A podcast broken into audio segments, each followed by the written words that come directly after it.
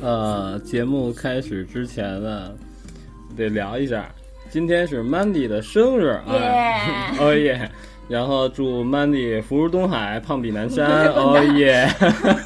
啊，然如后果你放这个音乐，特别有《新白娘子传奇》的感嗯觉，一会儿许仙跟白素贞就该上场呃了。嗯然后这个事儿就说完了啊。你这么快？那还怎么着啊那？你你 还完了还呢想还他妈要干嘛呀？啊？那开 始吧？呃，好，嗯，马上啊。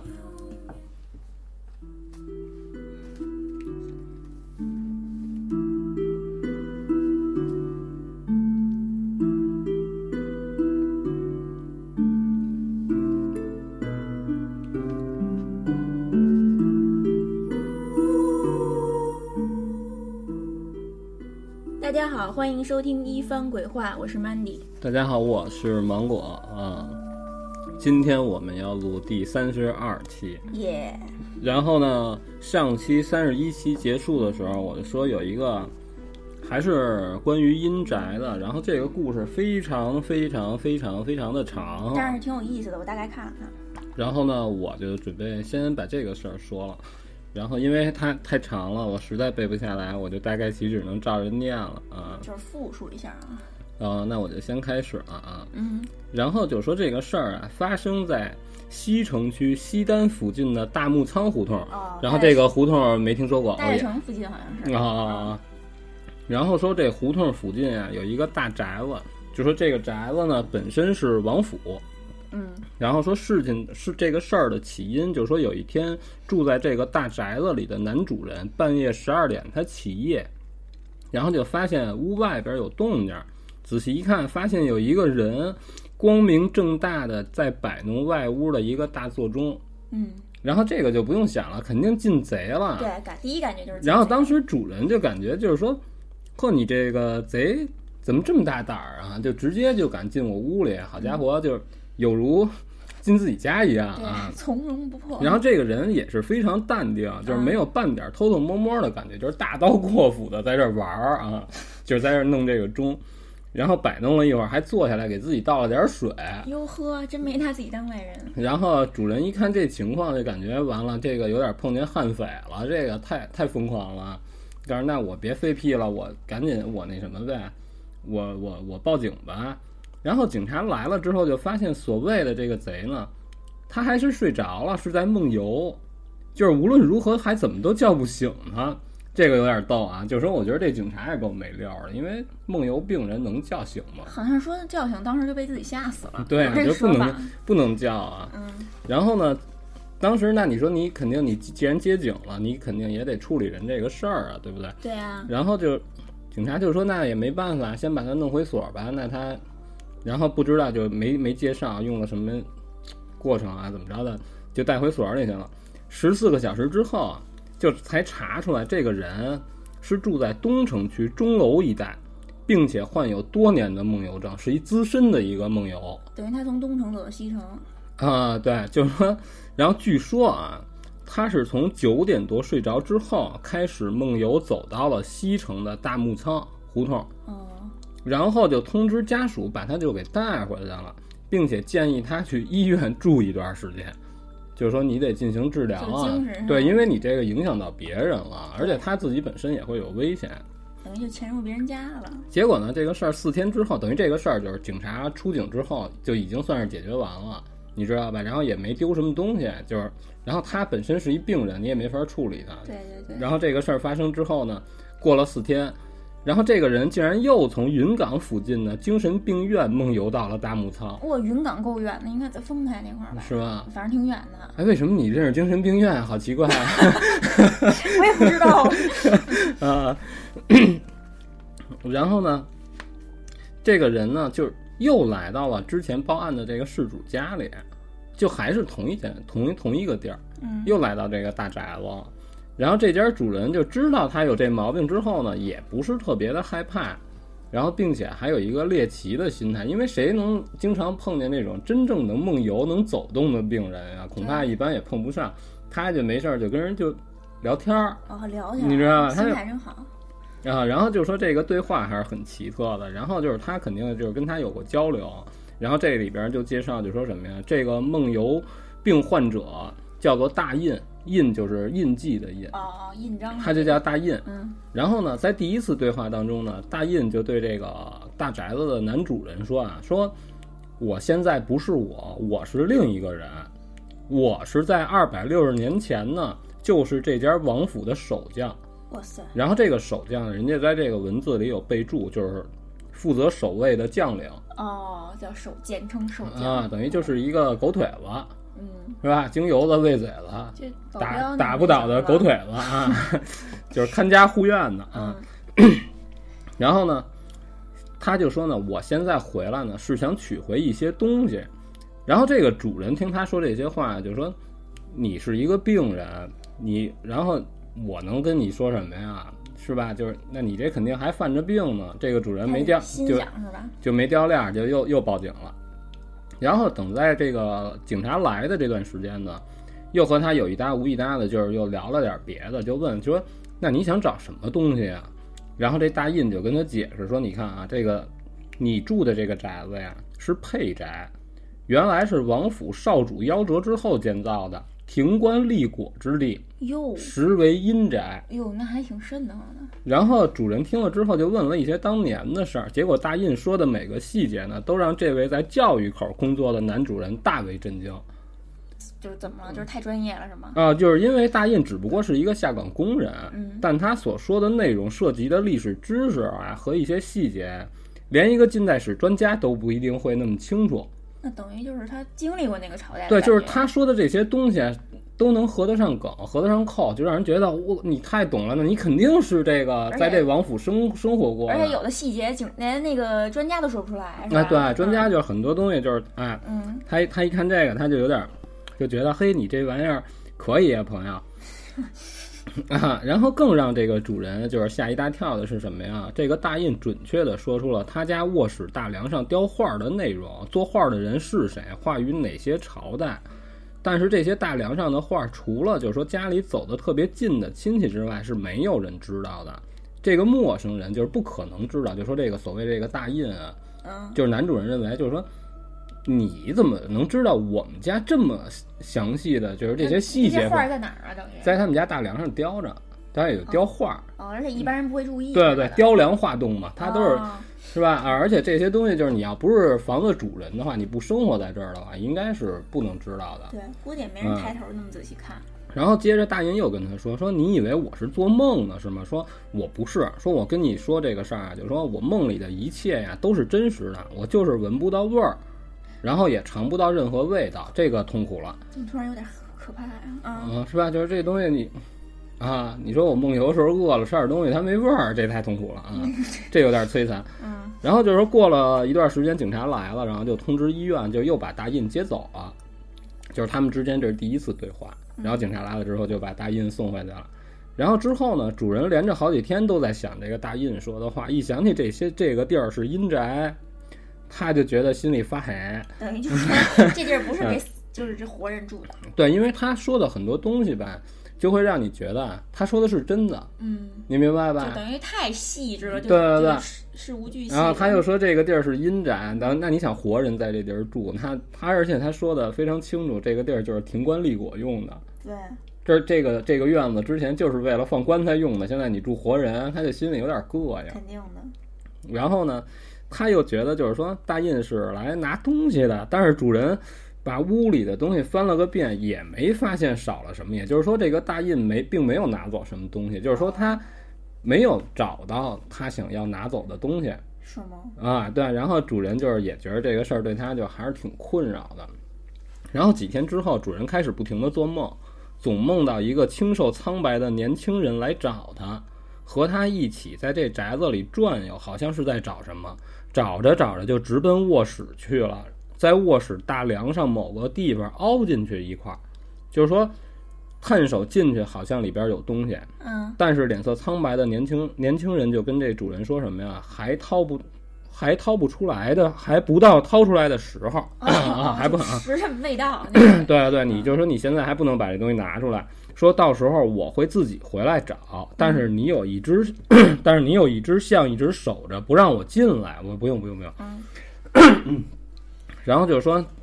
这是他梦里的这些情节啊。嗯然后第二天早上他醒了之后呢，男主人就发现一家三口竟然做了同样的一个梦，就是刚才我上边说的这些，哦，哇塞你，知道吧？太神奇了。然后梦里提到的这个象，首象就是说是一只大象，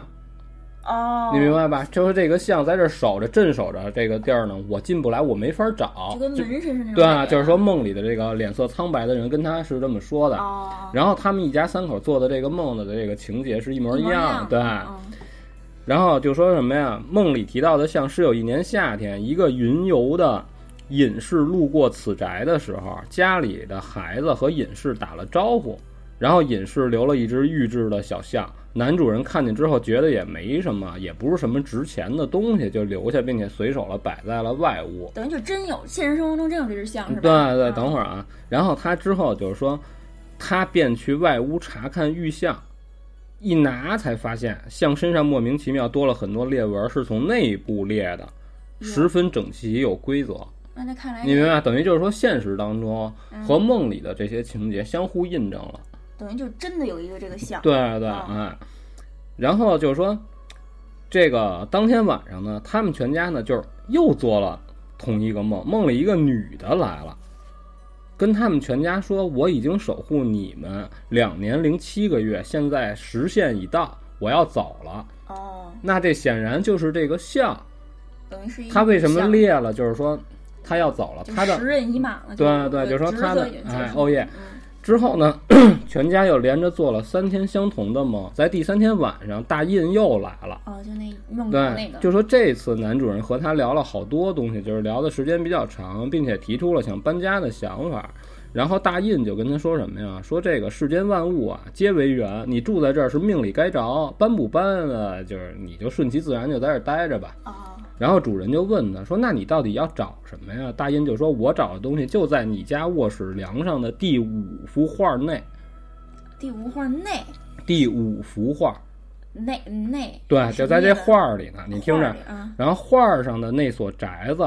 就是个暗格，梁是空的，里边有东西。这是大印说的，等于就是说他们家这个大梁上边嗯都是画儿。哦啊然后这个雕画儿的内容就是说什么呀有？宅其中有的一幅画儿啊，是雕的是一个宅子，嗯然后这个宅子是中空的，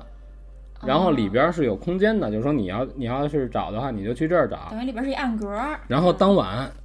大印大印还是被家人和医生带回了医院。几天以后，主人和分享这件事儿的警察讨论，就说这个大印不同于其他的梦游者，梦游是无意识的，但是和大印的对话，他发现大印的状态太清楚了，就是谈话中说到一些专业知识和语气，更像是另外一个人。哦，就不是大印这个现实生活状态的人。然后和大印的这些对话呢，就勾起了主人和警察的这种猎奇的心态，就是他们有这个人都有好奇心嘛。嗯然后他们就到屋里的大梁上找到了这个第五所谓的这个第五幅画，但但上这个画上并没有宅子，又仔细的找了好几遍，突然发现，在大梁的就是朝里的一面也有雕画。哦，就然后这个这个雕画，我感觉就不是为了美观了，这个给我感觉就更像是一个标记。等于这块儿有东西。对，就是说方便你找，哦你知道吧？哎，然后其中第五幅画上呢，就说果然有一处宅子，有一小块好像也有松石，就用力一推呢，就嘎哒一声就陷进去了，嗯，正好就腾出一个就是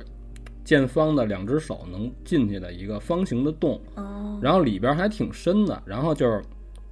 警察和这个宅子主人也不敢贸然贸然就把手伸进去，你知道吧？你就怕这有机关是 吧？对 对对，就找了一个长一点儿的铁管儿嗯伸进去，慢慢扒拉，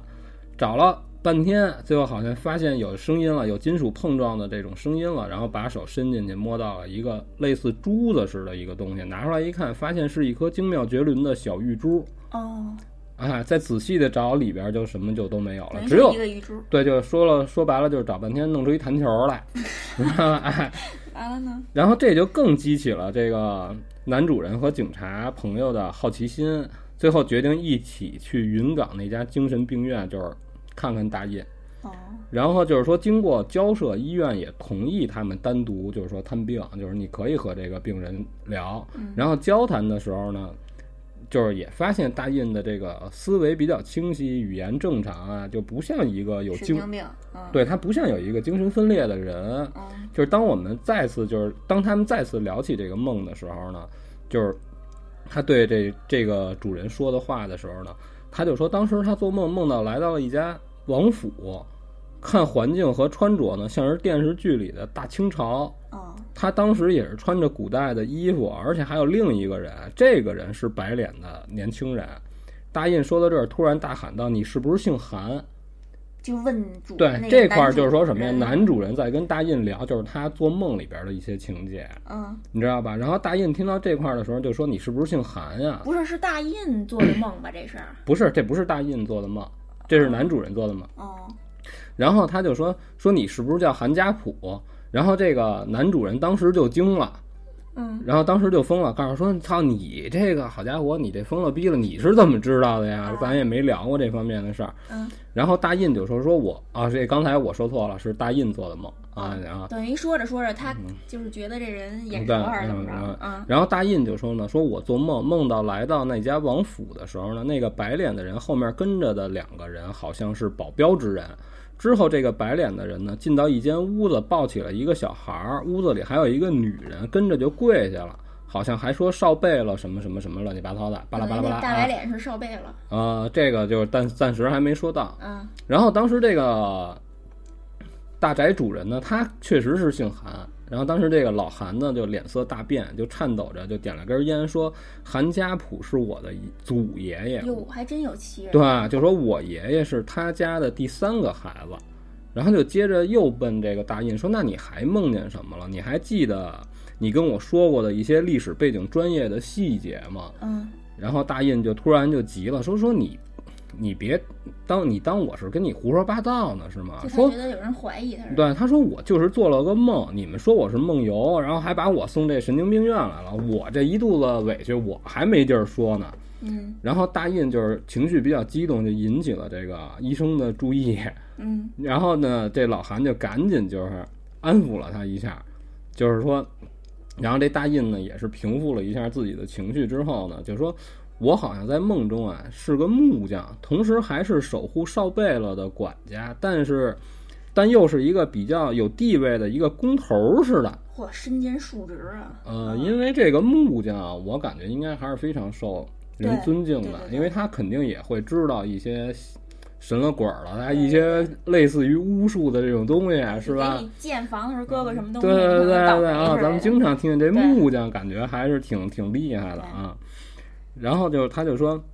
我记得我几次做梦都是王府的人找我商量盖房子的事儿。嗯有一次我连着做了五天的梦，梦里少贝勒跟我说，我前几天梦见斡旋造化，颠倒阴阳，这字儿是念斡吗？对，是吧？嗯这个这还麻烦了，我操，这个竟是不认识的字儿，这太讨厌了。 啊嗯，然后就说星移星换斗，嗯，回天返日，要有个天雄星，然后会转世于此。哦而随着这个天雄星的转世，也有一个一个随将也将落世。等于就有神仙下凡了是对吧？，然后你看这又和这个北斗神拳的梗了，我操，就是啊，你知道吧就是啊，然后这个随将呢就会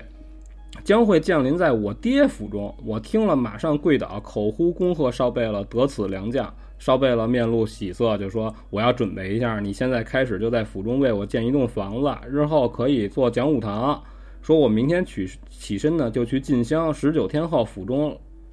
一个守将内人生了一个男孩儿，啊，等于真生了孩子对，了，就真真来了，真来啊这个真这个真啊神仙真降生了啊，，然后是王爷亲自给起的名儿，啊然后子随父姓，姓韩，名家谱，哦，就是他祖爷爷对，呗字前飞，嗯叫韩前飞，这还得字哈。嗯然后老韩突然就打断了大印的回忆，就对我就是跟他们说，说我两年前去崂山有一个云游的道士说过，就说我曾身带星象，而我的祖爷爷后来办事的是满清最后一个武状元，镇守神武门一等带刀御前侍卫，叫卞庚哦，还真有此人，啊，对。历史上我这名字好帅，为什么不叫过户啊？这显得多光绪 winner 年啊！间，然后也有人曾说过，他就是天雄星下凡，和当年王彤、林冲是一样的人生轨迹。好家伙，怎么还有这个豹子头的事儿呢？而这也都是生前锁定，记得就是说他爷爷生前说过，他就是说他爷爷的爷爷确实是在王府，但不过是一个极普通的侍卫的儿子，儿时就喜欢舞刀弄棒，在街头巷尾对顽童的打闹中就可以体现出一定头脑和军事思想。这聊的是一小时候的天赋方面的事儿。嗯，啊、然后在十九岁的时候呢，认识了海州盐商卞敦典之子卞庚，而结为好友。卞庚年长韩家普一岁，直到清光绪十八年，卞庚科举五试，先中进士，又经殿试，最后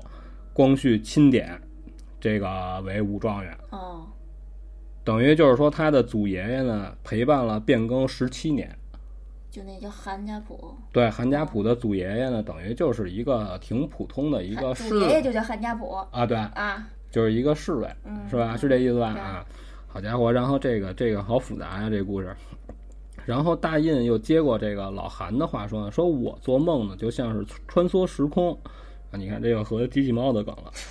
而我自己都觉得呢特别奇怪，就是说我今天晚上做完的梦，明天梦境竟然竟然能接上，就是我今天做一部分，明天我就续着这茬儿演第二集。哦，就连是续的对啊那，种，它是一连拍本儿的梦， 然后你知道吧？然后他又说，我在梦里接到命令呢，就是少贝勒要建一所讲武堂之后，就是我就着手召集部下画图取样，准备在王府中动工建一所小宅。可是不知道为什么，就在梦到这所小宅建建好以后呢，就是他梦见的啊，府中好像出了什么大事儿。后来才知道少贝勒没了，这个没了肯定就是死了呗。这个贝勒这种级别的，应该是说轰了呀，是烹了呀，是怎么着了？是不不懂。不知道，也就在讲武堂盖好三天后就死了。死因就是说我在梦中呢也不得而知，只是好像对外界说是暴病，哦，而而然后他呢就说，而我只记得梦中好像确实有过一个武将的对话和一个武将的对话，好像是约定多少年之后回到此宅取回少贝勒留下的一件不为人知的东西，而这件东西好像和多年和很多的秘密有关，好像听说一期一代都是命脉定数，自有天年，而历来千年就会有无数难解之之谜。哦呵，这等于这个东西还深的去了，然后说到这儿呢，这个大印呢就停下来，晃着头说呢，就说每次我梦到东西在哪儿，这东西是什么，关系到什么东西，而所谓的秘密是什么，一到这些关键问题时候，我就被人弄醒。等于他一自始至终就不知道这东西是什么，对，是吧马上就要有解答了呢。每次他都就是到坑节儿的时候呢，哎，啪啪啪啪四个大字儿，请看下 集。他这个，然后呢，你说是黑猫警长，就是说他醒来之后呢，我不是在派出所呢，就是跟这个神经病院。哦，你知道吧？等于这也就是属于就是明命给安排的，就是啊。然后接着呢，他们就问了大印一些他曾梦游状态下说过的问题，其中有一个关于明十三陵，他曾说过大清之所以保存前朝这么完整的大规模墓群，这里边还有一些不为人知的秘密，比如民间所说的燕京命脉，还有北京八处藏宝之地。这么神奇，啊。但大印晃着头说呢，就是说我真想不起来了，我就记得这么多。之后呢，我们把那些珠子拿了出来，就是问大印，就是他们把这颗从家里大梁里找的这个玻璃球拿出来给大印看，就问大印说：“这是你要找的东西吗？”然后这大印拿过来就仔细看了看，说：“说我没见过，我真的没见过。”然后他说呢，我每次梦游到我要找东西的时候啊就被弄醒了。哦，就是说嗯说他就是不知道到底是什么，嗯对啊对，他自己本身也不知道他要找什么。然后之后几天，他们就又去了几次，就看过大印。然后这个警察和老韩呢，就都能确定一件事儿，就是大印不是人格分分裂，就是嗯他也不是装的，他就是他所说的这些东西，应该真是他所梦，或者像他说的是在另一个状态下、另一种身份下去经历的事儿。就感觉就是被上什么上身那种感觉，哎，对，就说这件事儿不知不觉的就过了四十多天，然后就有一天，就是这个警察去找老韩的时候，啊就发现能找到他的电话都打不通了。哦，联系不上了。对，然后就是这个警察有一天正好路过他们家，就想就说那我我就过去看找。看去吧。对，可是开门的是一个陌生的中年妇女，说老韩已经搬走二十多天了，说他把这房嗯子卖给我了。据说老韩之前上班总是在研究一颗小珠子，就就那玉是就是珠已呗哦经无心工作了，就老玩这玻璃球儿。折磨。还问了好多同事，还请教了妇女的丈夫，就说，就是当时就跟他们家人说的，说就在他家大梁上有古字古画，非让人给他破解出来。哦，就等于然她后丈夫挺懂的，这中年妇女的丈夫。嗯，对，他就感觉就有点就是说太想知道这里边的事儿了，就逮谁打就问谁啊。他没介绍这个妇女的丈夫到底是从事什么工作的。然后这个妇女的丈夫看了好几回，说有大概吧，这个是这个宅子的建造过程，还有的呢，这个是跟星象命理有关，等于人家真懂点儿，是吧对，就多少可能是知道一点儿。然后突然有一天呢，这个老韩就说要重新装修了，后来又说要搬走，然后就等于就是最后还是把这房子卖给了中年妇女，嗯，就是他们家人，然后就卖了。然后中年妇女就是还说那会儿吧，老韩还在这儿上班的时候呢，就跟我们探讨过什么宝藏啊、命里注定、轮回什么的。开始大家都还挺好奇，但是后来发现，就是说这个老韩就有点走火入魔了，每天就是在弄摆弄一些资料啊，天天都得在院子里转上十多圈儿，而且慢慢的跟谁也都不怎么说话，就是这个人已就经着了魔了魔了。嗯就是对魔怔了，就已经开始要要出事儿了，他也快去那个哪儿了啊，哪儿啊？ 神经病院了啊云港。 啊，对对对啊，然后警察呢，就是这个警察呢打听完，突然又问了一句，说大姐您家 新装修完装装修完之后，原来那大梁呢？然后那个妇女就停下来就，就说啊没 了，说那东西你说这多压抑，啊本来就是老房 子，再有那玩意儿跟跟庙似的对对，对他对我这我来不了。嗯，然后就说老韩装修的时候就就就给拆了，就啊，然后还听说这些大梁能找到好多秘密和宝藏，就是等于这个被老韩给弄走了，哦，你知道吧？然后这女的就说啊，估计啊是她是更年期了，你知道吧？就说这老韩，嗯，然后突然呢，这中年妇女就猛地停了一下，说就说你还别说，有的事儿还真挺邪门儿的。我最后几次看见老韩的时候啊，发现五十出头的人了，就是说头发自然黑了。就说这老韩还打经历过这些事儿之后呢，这个越来越绍兴了，越来越年轻了她掌握。这个返老还童之术。 啊。 然后这女的还问过他，说说你这白头发是给染了？啊说你这，他说不是染的，说我从来不用那个，你知道吧？告诉我本身就是拒绝的，没有加特效，这就是自己就这样我的的春了，啊啊。嗯，然后脸色上看呢，也不像是四十出头的了，你知道吧？然后就是那晚，就是说这个警察回家之后，就也是想了好多问题，就是那个宅子里到底隐藏了什么样的秘密？老韩到底去哪儿了？他是真真的放弃了，就是自己的工作呀、家庭啊，然后去寻找寻寻找这些宝库啊，还是轮回了？这怎么着的？哦，这个警察就是最终也无解。嗯等于这个就是一个无解的故事嗯，但是就是嗯感觉可能老韩最后掌握什么天机了，就走了哈，啊，还把然后大梁给 对拆走了。然后最后边这有一句话就说什么呀？说人活着就是最大的一个秘密，我们为什么而来？死后我们又又要去哪儿？为什么总是带着那么多似曾相识的记忆呢？这个挺奇怪的，啊，这个整个事儿呢，就大概其就是念完了，念的就也是磕磕绊绊，对但是我对，啊大概听明白了。这个他并不能赖我，因为他这写的吧，这个文笔啊就得拉出去枪毙，这什么乱七八我糟，觉得一文笔越乱的越感 觉 对，是就真是的，不真是的他这个他这个人称啊，就一会儿我，一会儿警察，一会儿老韩，就这东西他啊，嗯，这个事儿就说完了。哎呦，累死我了啊！对，那你然后这个事儿给我感觉就是什么呀？祝曼蒂生日快乐！那你就是主要是你分析一下，你觉得嗯这个事儿，它是它到底掌不握是，什么我觉得天机你了看，就是这个事儿，我当时看完第一遍的时候，我就想起这个彭加木来了。就失踪了。对，就是他一旦动彻了一个什么事儿之后，他一一旦掌握了一些什么东西，知道了别人不知道的一些事儿之后，这个人就失踪了。对就是你可以说他跟咱们不在一个维度了，他牛逼了，对，能这么理解就呗？等于它升华了，因为人家不是老说什么人间是地狱嘛，等于他是就是嗯去到另一个地方。不是，咱们之前不在节目里就聊过，说一共有十一个维度，啊，对，是吧？咱们是在一个三维空间，嗯咱们不是讲过这个事儿吗？嗯然后我感觉就是说，你一旦你的知识嗯就是超越常人了，你可能就可以不停留在这个维度了。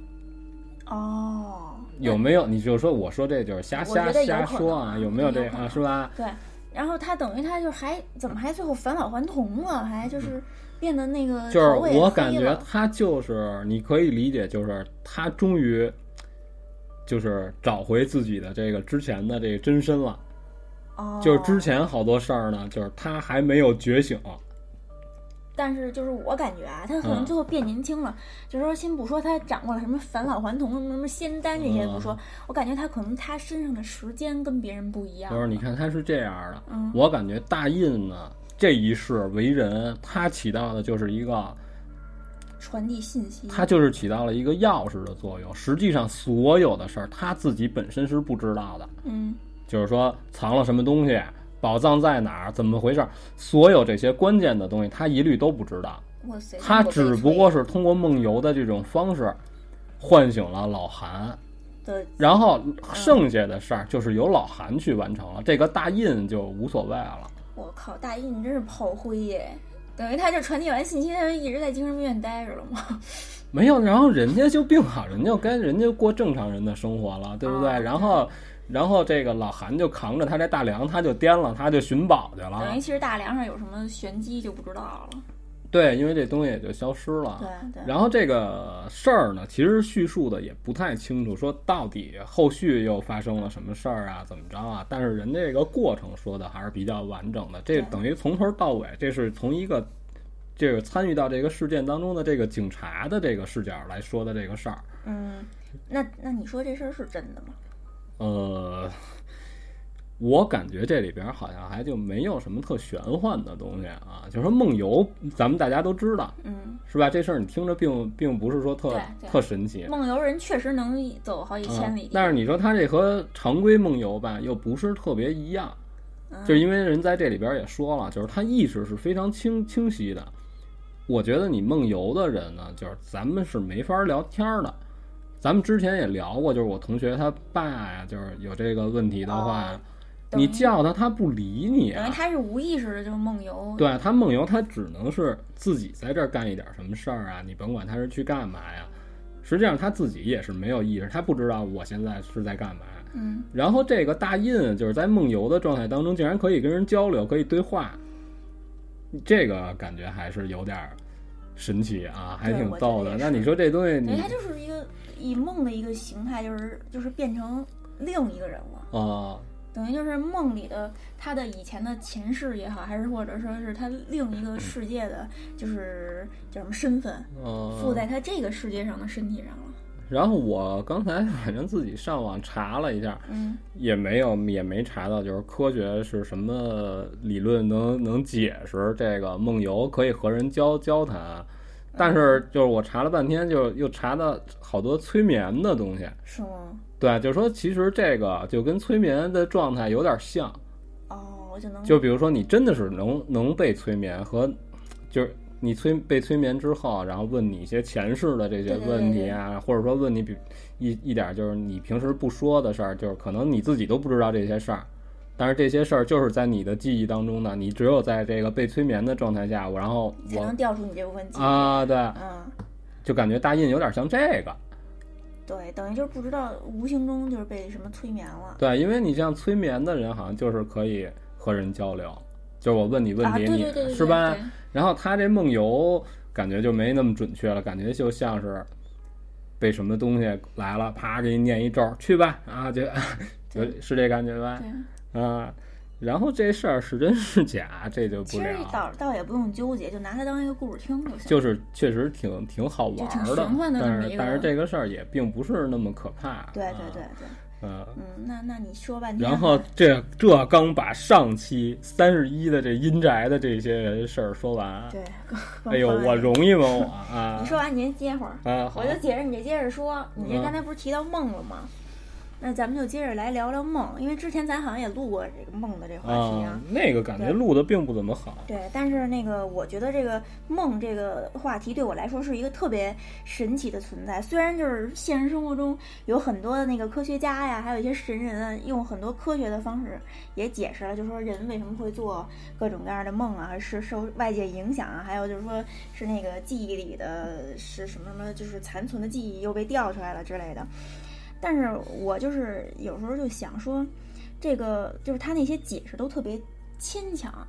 嗯，我觉得有时候还是解释不通，比如说一是一些预知梦的存在啊那嗯些。然后之前我在网上看到一个说法，就是说这个梦其实是通往平行空间的，就是一个方式隧道似的那种感觉。哦对抽屉啊，对，就是有些人就这不还是机器 猫吗？之前我在那个微博上看到有一个人就说总结出来，就是说科学家对平行空间的一些猜想，就是说有一个科学家提出来一个理论，说这个过去、现在、未来是在同时存在的。哦，嗯，就是只不过就过去的你并没有消失，只不过就是定格在那个过去的那个时间点上了。嗯然后我们之所以不知道未来呢，是因为你就是在现在咱们在的这这条时间轴还没有挪到那个，就是就是移动到那个未来的那个点上。哦，嗯，但是这个未来就是已知的，就是注定命中注定就在那儿，就是等着你哦啊的。所以就有些人就是脑电波就与这时空发生共鸣了，他就会看通过梦境看到一些未来的事儿。他哦说就是他这就是预知梦的产生。哦，嗯，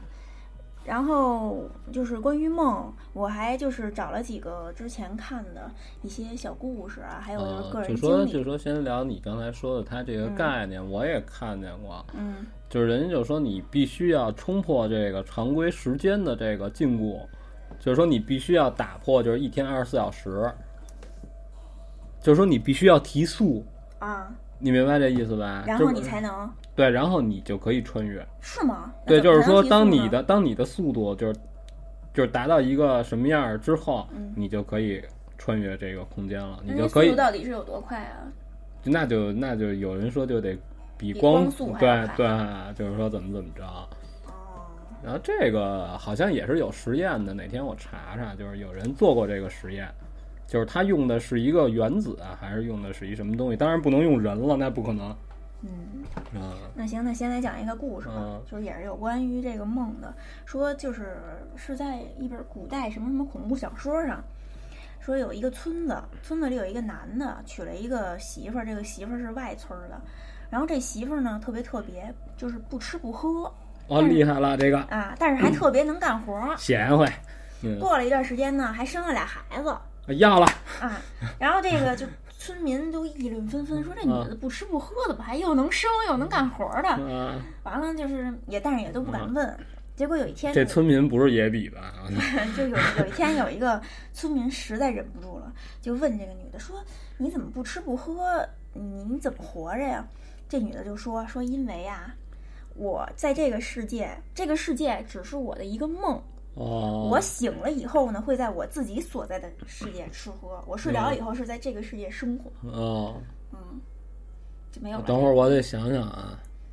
等于他他认为 咱们生活的这个世界是他嗯的梦。”哦嗯，但是也许咱们梦到的那个世界是他生活的地方，哦，就是说大家都是在梦梦梦里，就是大家都没有醒。对，大家可能都是在各自认为的不是，我梦，得好好想想这句话，就是有点烧脑啊大就感觉是大家都是你的梦就是我生活的世界，我啊的梦就是你你你生活的世界，啊！等于就是大家都好像是是不是那个就是说是不就是同的说，空间我的现实就是你的梦境，对是这概对念就是吗？那感觉的好像、啊，就是大家都是生活在对方的梦里对，啊等于就是是不是就说是不同空间的人啊交流的话，也许就只能通过梦了。啊！这是一个真实事件是吗？就是古代的一本什么什么小说，就是我记得是有一本叫恐怖古代恐怖小 说，啊，嗯这看这到听了名字一定是一现代出版物。我不我记不住了，我就大概有这么一个印象，就把这个故事复述出来啊了。嗯，但是具体出处我找不着了。啊，这还挺逗的啊！对，这要好好想想的话，这还这还挺神奇的。嗯，然后说到这个类似的梦，是之前在豆瓣上看到有一个人分享自己的经历，就是说有天早上他醒来，发现自己在一个完全不认识的地儿，就眼睛一睁发发现这个地方不认识，他当时就确定自己已经醒了，然后就是还觉得就觉得十分害怕，但是他就不断安慰自己说，不怕不怕这只是我的一个梦，我现在嗯躺下就能回去。哦，然后他就就地就躺下就睡觉了。嗯再睁开眼的时候就在家了，哦，但他就是回想刚才的经历就非常真实，就感觉嗯就是刚刚从那边就是什么，嗯，就是刚才那个陌生的地方穿过来一样，哦，嗯，所以我感觉如果这真的是，就说不是他做梦，也不是他睡糊涂了，我感觉他可能真的就是通过梦去了另一个空间，然后但是在那个空间不小心醒了，嗯，嗯就是说我看过这方面的，就是说帖子也好啊，还是什么东西，就是他这个就是有好多人啊，都会分享自己就是梦的经验，就说我穿越时空了，我看见未来了，或者说我回到过去了，就是以前发生了一些什么事儿，导致呢你今天的一个什么样的效果。啊哦，就是那种蝴蝶效应那种，对对对，他，能回来给你说的特别清楚。嗯就是你要说未来的话，这个东西就是，那你想怎么说都行，对吧？可是有的人就是回来之后，他就分享我做梦回到过去，我看到了当时那个年代是什么样的，当时就是不管是人呀、还是动物啊，还是怎么着，他们经历了一些什么事儿，然后就导致现在咱们是一个什么样的局面，就是乱七八糟的，就是哎，就是很很神奇，对。就很神，因为这个就是分享这些东西的人，通常都是就是什么样的人都有，就五行八作的，就是哪儿的人都有。就有的人他他他的可能就是他文化水平就达不到这个程度，就是你比如说，假如说我是一宰猪的，然后啪我过来咔咔，我好这一瞬间我马未都灵魂附体，你这不可能，你知道吧？就是哎，所以这个东西就是没法解释。他这没法解释就在哪儿啊？就是也有科学家做过实验，就是侦测他的这个脑电波，嗯他会在做梦的时候啊会有异常，嗯，但是他没有常态，他就不是说我一做特奇特的梦，我这脑电波就就飙了，就爆痘了，就疯了逼，不行，监测不到，就。哦耶，就是嗯，没法儿不好不好弄这个事儿，你知道吧？啊，就是我我之前前几天啊做了一个梦，就我跟平行空间什么没关系啊，嗯就是也就是梦见我就去上厕所。起来起夜，嗯但是那个当时我在梦里，我不知道这是在做梦，特别的真实。我就去就上厕所、啊在厕所门口碰见我妈了，我妈就跟那儿站哇，着，你们家，你们家得多大呀？怎么我妈就怎么是碰见了？好家伙，厉害 了你这个反啊正就是她就在那儿站着，就是好像是喝水呢，不是怎么着。啊！完了我就跟她聊了两句，聊了啊两句，完了以后我就就奔厕所去嘛。啊当时我奔厕所去的时候，我突然有一想法，哎，我现在是不是在梦里啊？说哦我现在是醒着呢吗？就突然就就有这个想法，然后我就嗯去开了一下厕所的灯，就发现厕所灯打不开，就嗯一片周围一片漆黑，我就反应过来，哦，这是我的一个梦，我现在得赶快回到床上，回到我那个身体里去，要不然我就嗯回不去了。然后我就在梦里，我就疯狂的跑，跑到床上，嗯，躺回我自己就是身体里。快！然后这时候我就醒了，嗯我就真的就醒了，啊醒了浑身发麻，嗯，哦然后我就真的去厕所了，哦，嗯，就是梦中梦啊，就感觉不是，就感觉好像我灵魂出窍那种感觉，啊嗯，但是也可能就是我我嗯现实中什么现实生活中什么东西压着我，啊啊嗯，导致我就会做这种梦吧，啊！这梦这东西啊，肯定都是非常无厘头的，不用解释。对比如说你碰见你妈，然后还跟你妈聊了几句，这个没原因。对，我经常做梦，梦见和不认识的人嗯说我们家里的事儿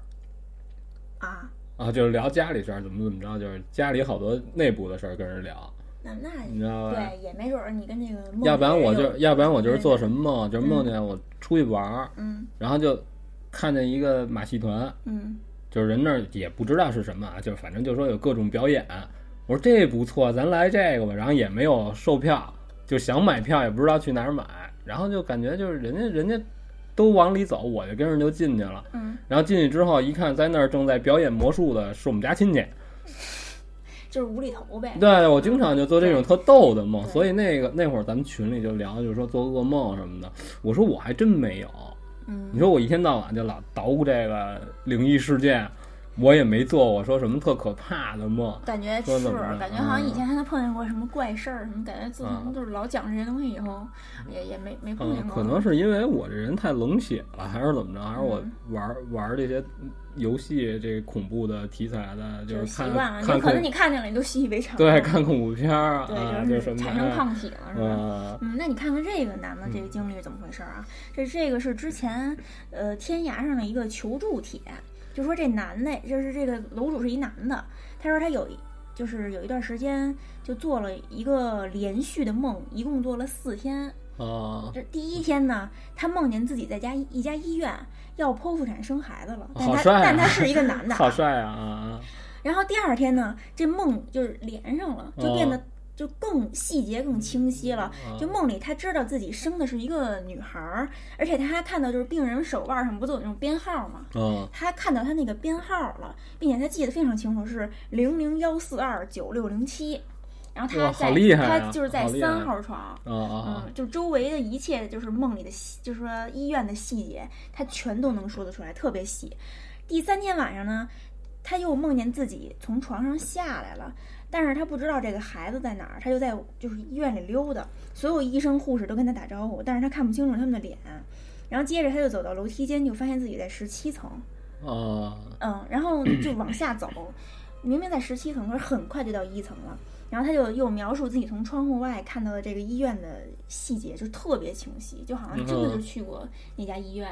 那种感觉啊。嗯，然后到了第四天晚上的时候，啊呃，他就梦见这个孩子就没了，也不是怎么着。完了就他就醒了，醒了，然后他就那个就是有人就问他说说说那你在梦里是男是女？啊然后这人就说我在梦里也是男的，因为我看到那个呃床头上挂着的那个病人的那个叫什么简介什么那哦种，这上面写着男啊什么什么科，啊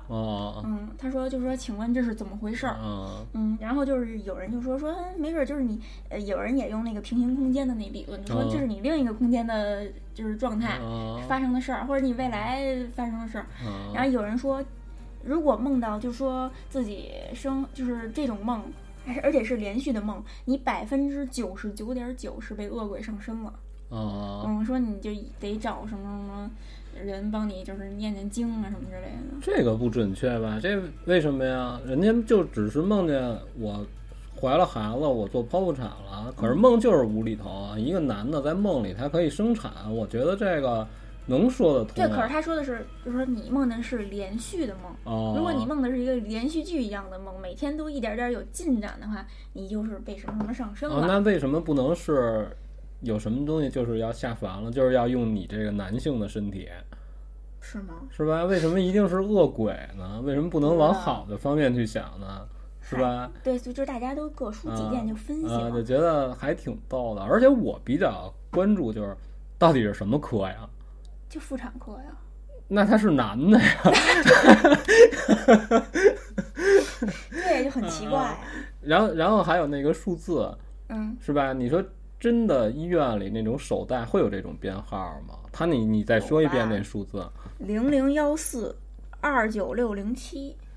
我觉得这个有点长啊，是这个就分别的数字段应该是代表不同的东西啊。那一般靠后的应该就是他的床位啊和他的房间号还是怎么着，前边的应该是哪栋楼或者哪个科室，啊或者说那我不知道或，者也可说能就是说不同的科有不同的编号，这嗯个就是吧不太清楚是吧？了。他对这感觉有点长啊。我也不知道，就是我没没住住我住院的时候没有这编号呢，还啊嗯，现在不是病人手上都有一个腕带对，对对对吧上啊面都有编号。啊。嗯，他说是这个，哦，就感觉他这个做的这个梦，我觉得你要说就是被恶鬼上身了。这我觉得好像也有点儿牵强哈。首怎先么不他可哎就。怕，对，对吧？然后这里边也没发生什么特别让人觉得毛骨悚然的情节。对，嗯但是这男的说他之所以来求助，就是他觉得很痛苦，他连着梦这四天，对呀、因为做嗯完剖腹产之后是不能像人家自己生产那种，就是回家就行了，你啊还这得刀口还疼、对呀、，你得，然后医生会跟你说，去下去扶着墙走去啊，不许在床上躺着，不许休息，要不对，然所你以到他才会在啊，楼道里满处溜达嘛。啊对，然后还有人居然就建议他去买彩票，说因为哦你这一串数字，你你有没有可能是彩票的那个提示什么的？啊，嗯，不是之前就好多人就是有人中五千万、五百哎五百万，嗯好多人就是就说说那个会做的会做一些比较奇特的梦，是对，吧？就是说之前不是就是说在哪儿呃百度百度嗯贴吧、啊有一个人就问说那个呃中了五百万怎么花？啊嗯，完了以后，那个就是有有人那个什么，就是有人嗯就说说你你你怎么会说问这种问题？难道你中五百万了吗？嗯然后就说我只是做了一个梦什么的。啊然后没想到这个人就是过几天就真的中五百万了，啊嗯，然后就有人就扒出这个帖子来，嗯就发现就是这个这个帖子是在他中五百万开奖的两天前发的帖啊子，！这个就属于什么？你看咱们又说的就是大愿望，是吧？美梦成真，嗯，是吧？白头到老，轻易不会发生的事儿都会弄成这种像成语一样的这种，是吧？啊，哦对对对，啊，这都是大愿望啊，一般来不了啊。你这聊完了吗？嗯聊完了嗯还有吗？没了没了，啊，我给你聊一真事儿，行，我给你说说这个，就是那天我特别偶然看见的，就是网上瞎看，然后这叫抚仙湖浮尸，抚仙湖云啊南是在云南吗？我看了啊，嗯它是在云南玉溪市澄江县，哦，嗯，我一般喜欢管这字儿念灯， 于灯庆啊。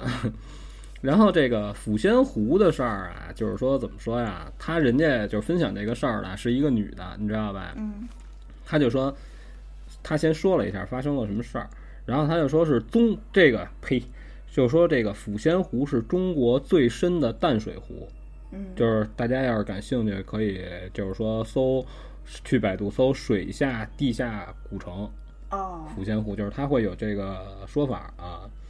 然后就说，听说下面除了就是古城外，还有很多不同朝代的尸体，就是呈站立姿势，而且不会腐烂，就那么一直站在水底，就在那儿。为什么呀？因为水里有浮力，什么是吗？这个待会儿会会说。嗯然后，然后人这女的就是分享这个故事的人就说，当年央视还有一个探秘抚仙湖水下古城的直播，嗯，然后这个直播，然后是真的，就真的是有这个事件的，就当时央视来了，就是要拍这个事儿。要拍这一个纪 录片儿，嗯，对对对，然后而且是通过网络平台来、哦来直播这个事儿，让大家当时就看着啊嗯，它是它是面向世界范围之内的，就是、哦就是你们哪儿的人都可以看嘛。还真没看过这个。然后他说他的一个朋友啊是这个澄江县人，他也知道当时那个整个县城沸沸扬扬的这个事儿，然后还出了很多关于关于这方面的书。嗯然后就是说，这个具体情节就是说怎么说呢？就是开始了啊，就是关于抚仙湖的资料资资料就是非常的乱，然后但是有些事儿可以查到具体的年代还有具体事件，但是没有权威证明到底是不是有这个事儿，就没有官方出来说这个事儿就是真的，嗯都是大家口耳相传。嗯然后就是说，当时有专家出来就指证这个央视的这档节目，就说你这个就是人为作假。怎么作假了？你没然后说专完啊？然后专家也没说到底是怎么作假，就是前前边人就说，当时专家就是发生这些事儿之后，专家就是出来破个梗。然后这个具体事件就是说，关于这个抚仙湖古城传说是从一九九二年起的，嗯啊有个叫耿卫的人喜欢潜水，就是打算二，打算用两到三年的时间潜游完云南抚山湖水域，就是他是有计划的在这儿玩潜水。嗯然后同年的五月二日，耿卫潜至抚仙湖东北面的水域，发现湖水在这里变浅，他便向下潜至下约九米的地方，就是他下潜了九米，看到长满水垢的青苔的石梁，顺着石梁向下，发现这里的地质状况非常奇特，湖底堆砌了大量的青石块，且个别石料体积庞大，和湖底其他地方不同。由此引出震惊全国的水下古遗址。就说到这会儿，这个事儿出的时候，还没有发现所谓的那些浮尸什么的，只不过就是以为是发现一个古遗迹，对，以为是发现了水下的这个古城哦。然后，二零零五年十二月，某下水考古队进驻抚仙湖，就是知道这个事儿之后，真的是就来人了，哦，就想就是对，就想进一步的就是探湖，然后发现古城是由八座建筑组成的古建筑群，就是水底下的这个啊，这些古建筑实在令人就是难以置信，其中一一座高达二十米，相于相当于十层楼高的金字塔型建筑最引人注目。考古队还发现了一个底层座宽为六十三米、高二十一米的类似古罗马斗兽场的巨大建筑，就跟体育场似的了，已经这湖里湖底下。啊，在这些建筑群中间有一条三百米长、七米宽、篆刻着精美图案的石板路。考古队初步考证是一座两千年前的古城，很可能是历史上记载的古滇国云的南的国都或者是虞园城，就是说《汉书·地理志》中记载，就是说这个虞园池在南，桥水所出，而公元六世纪以后，虞园城就突然销声匿迹，无迹可寻。就是说这个还是能查到的，就是说一点儿信息。哦，然后当时这个玉溪市澄江县曾经联手开展了一次大规模的这个抚仙湖水下探秘活动。就是当时的，你看，就参加这些这个活动的有新华新华网云南频道、玉玉溪新闻网、玉溪日报等联合与央视同步对整个探秘活动进行了全方位的网上直播，嗯在第一时间通过互联网即即时把水下探秘的过程向全世界传输。然而，拍摄过程仅仅用了，就是仅仅播了四十分钟而已，就突然中断，就直接就进广告了。为什么呀？然后就草草收尾。然后就是他当时说的，就是说明明就是说会有人感觉就是广告过后回来就可以看见潜水人员进入古对城了，没演完呢吗？结果后来就什么都没有了，那那怎么就回是事儿啊？就是突然就停了。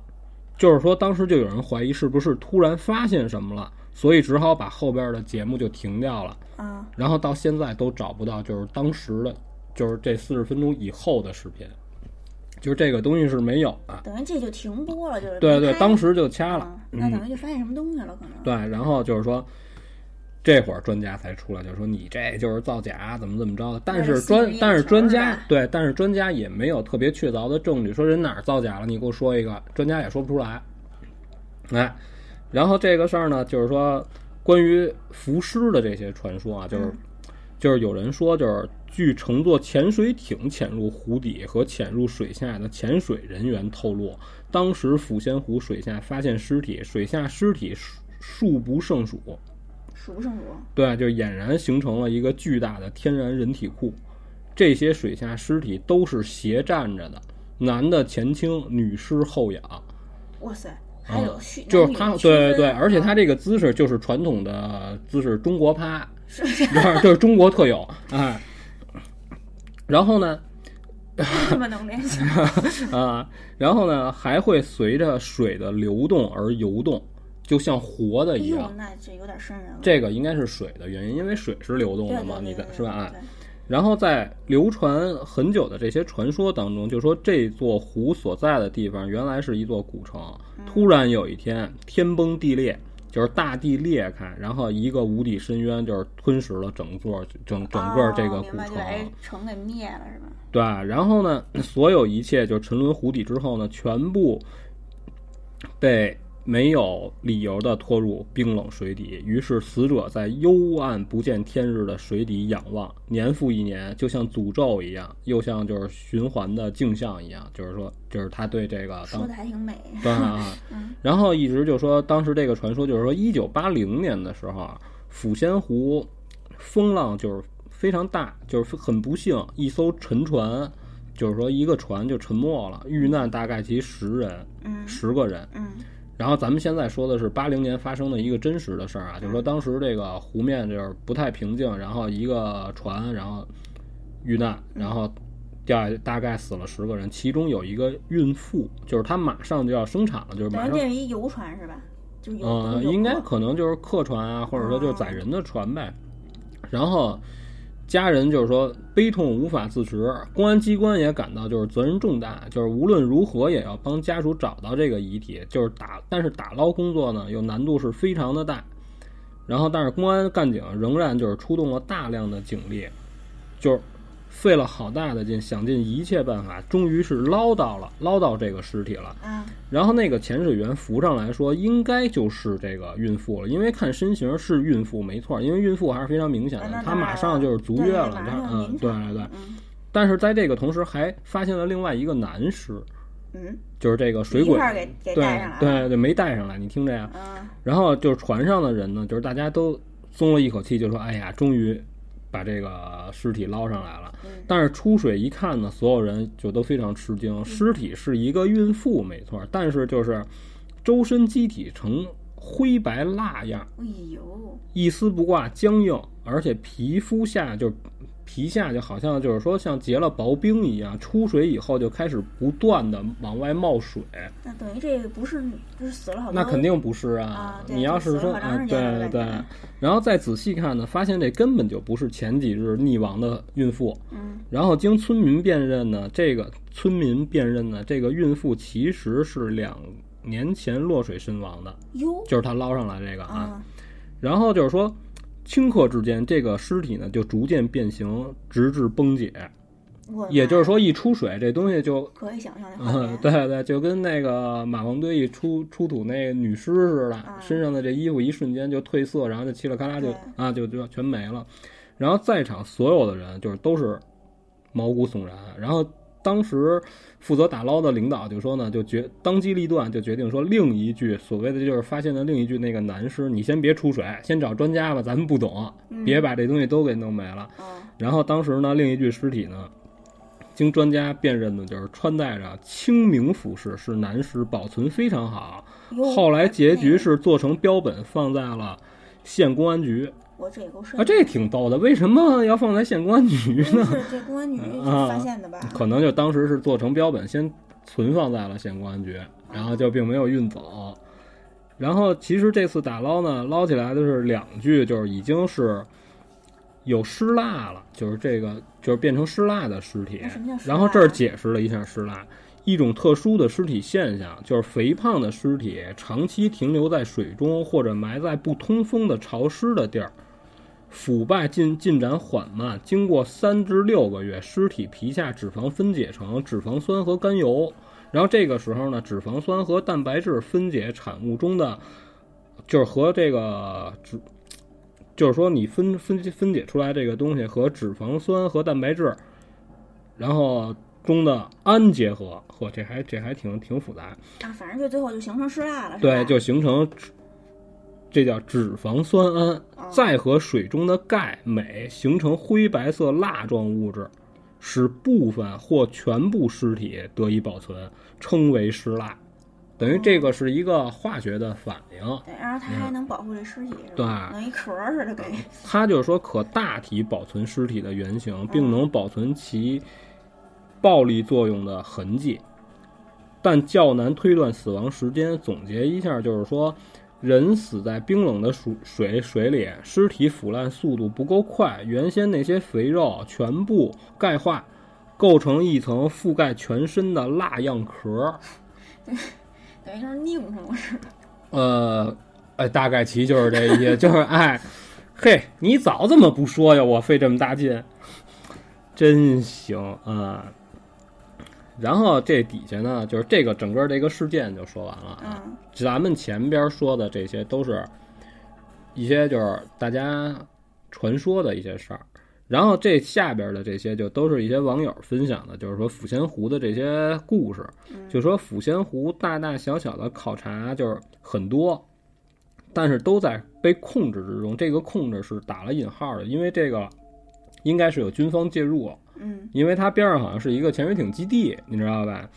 然后关于为什么很多曾经发展或者开发考科考以的这个计划后来就都没有后续了，其实是有原因的。嗯然后这个和潜水艇基地也有也有很大的关系。据知道内幕的人说，抚仙湖湖底的尸体有很多男男女女、老老少少，嗯，老老少少，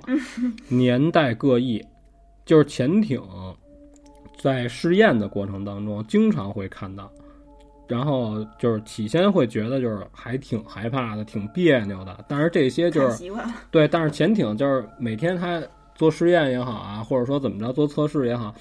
他就是这些工作人员，这些当兵的呢，就太觉枯得燥了。啊，就把这当成一个工作时候的消遣了。嗯据说尸体保存的都是相当完整，虽然表面基本上都被各类的藻类啊，然后微生物就是包裹，嗯，但是还是可以辨识身形体态啊，甚至有不少尸体都穿的这个穿着都是可以能看得清楚的。大部分着装都是差不多六十年代到八十年代的，最容易辨别的基本上都是一些落水年代不久的，嗯，就是在水里待的时间也就十年二十年那劲儿了，或者三四年四五年，哎。但是就是比较让人震惊的是，之前打捞尸体都是警方配合着潜艇基地进行打捞起很多的这个尸体，除去身上的包裹物之后，就是把这水藻什么都弄下去之后，有一些尸体身着的是古代的，就是历朝历代的都有。然后很多次打捞之后，出现了诡异的事儿，就是有一次捞起一批尸体当中有若干具尸体体型偏大，身上包裹物实在太多，想必是年代太过久远了。而在除去这些包裹物之后，发现尸体的服装异常陌生，基本上就没有人见过，风格上也不符合任何一个朝代。然后，而且材质都很特别，做工也非常精湛，就是这就没法解释。对，然后就是你也不知道这是哪儿的人，这就有点儿又往外星人上找了。就不知道是哪朝哪代，根据服装辨别不出来了。嗯对可能在就是人类的知识范围内，也不一不是知识范围外，可能也嗯不一定是外星人。然后就是后来还有人对这个尸体呢也做了分析，就是说抚仙湖水的这个特质，就是水比较深，然后温度比较低，水压又大，就是说确实可以创造出类似冰柜的环境，死人和放在殡仪馆的冷柜里似的那那种那种环境。嗯就是就是这个是可以的。然后，然后还有就是说，另外就是说，这么巨大的水体，就是它这水的这湖的体积就是非常大。嗯然后内部的水流方向是很复杂的，就是外加湖底有泉眼喷发，完全可以让死物不会马上沉底儿，甚至长期不沉底儿。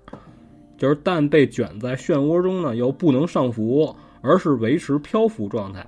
就是所以呈现出站姿。哦，就是跟水里对，就是也是有人就是解释过这就个是的，物理的那种方对向对说的是吧？对。然后这个事儿大概其也就说完了。嗯，我觉得这个抚仙湖，我觉得恐怖的点啊，嗯，就是你不小心遇难，你掉进去了，完了就是家人想捞你上来，就是就是留下你这个遗体嘛，嗯，找不到了，就感觉就是因为里边尸体太多人人了太多了，对你捞上来不一定是你了。我觉得这、啊这个挺吓人的感觉。而且就是我感觉就是说，如果要照他说的那样，就是里边是一个巨大的人体库的话，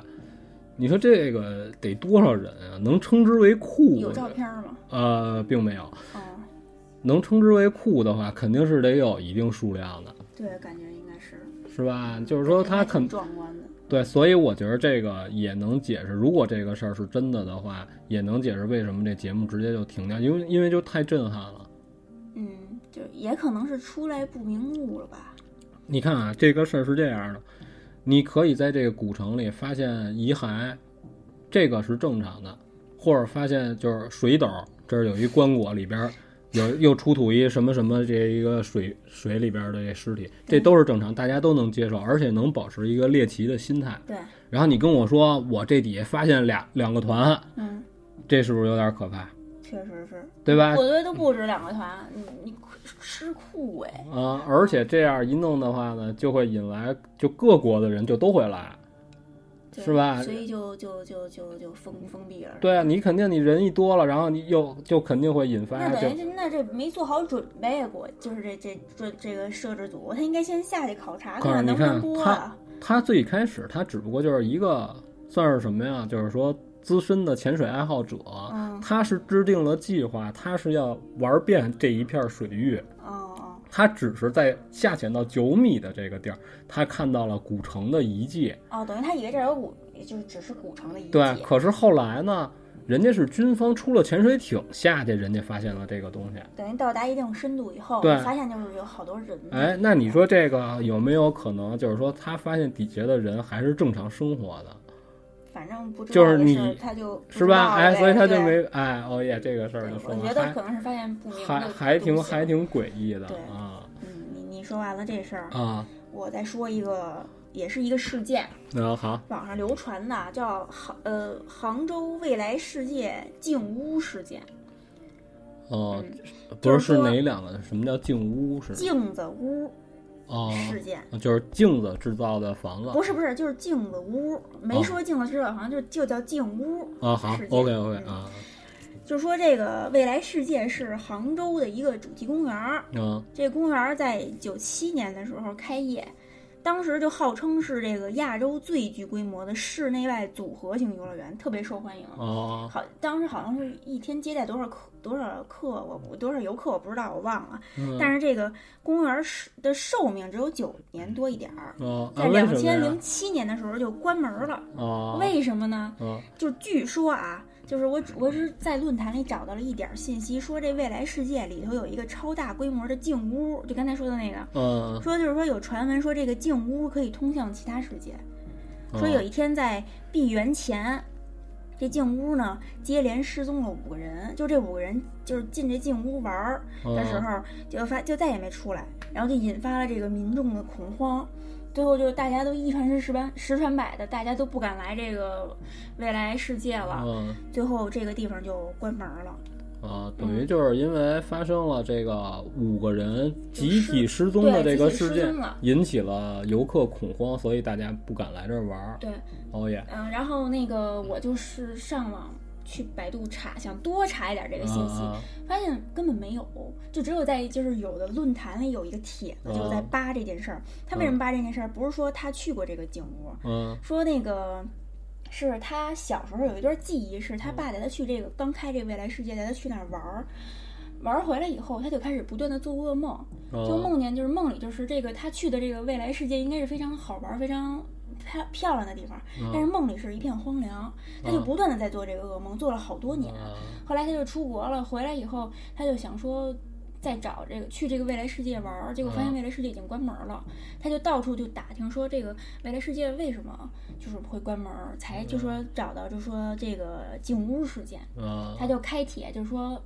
问大家，大家都知不知道这件事儿？嗯，然后有的人说说哇塞，说完全不知道，说但是就是说小时候去过哦嗯这个地方，人说那个镜屋也进去过，里边就是各种各样的就是镜子，全都是镜子，就是像迷宫一样很难走出来。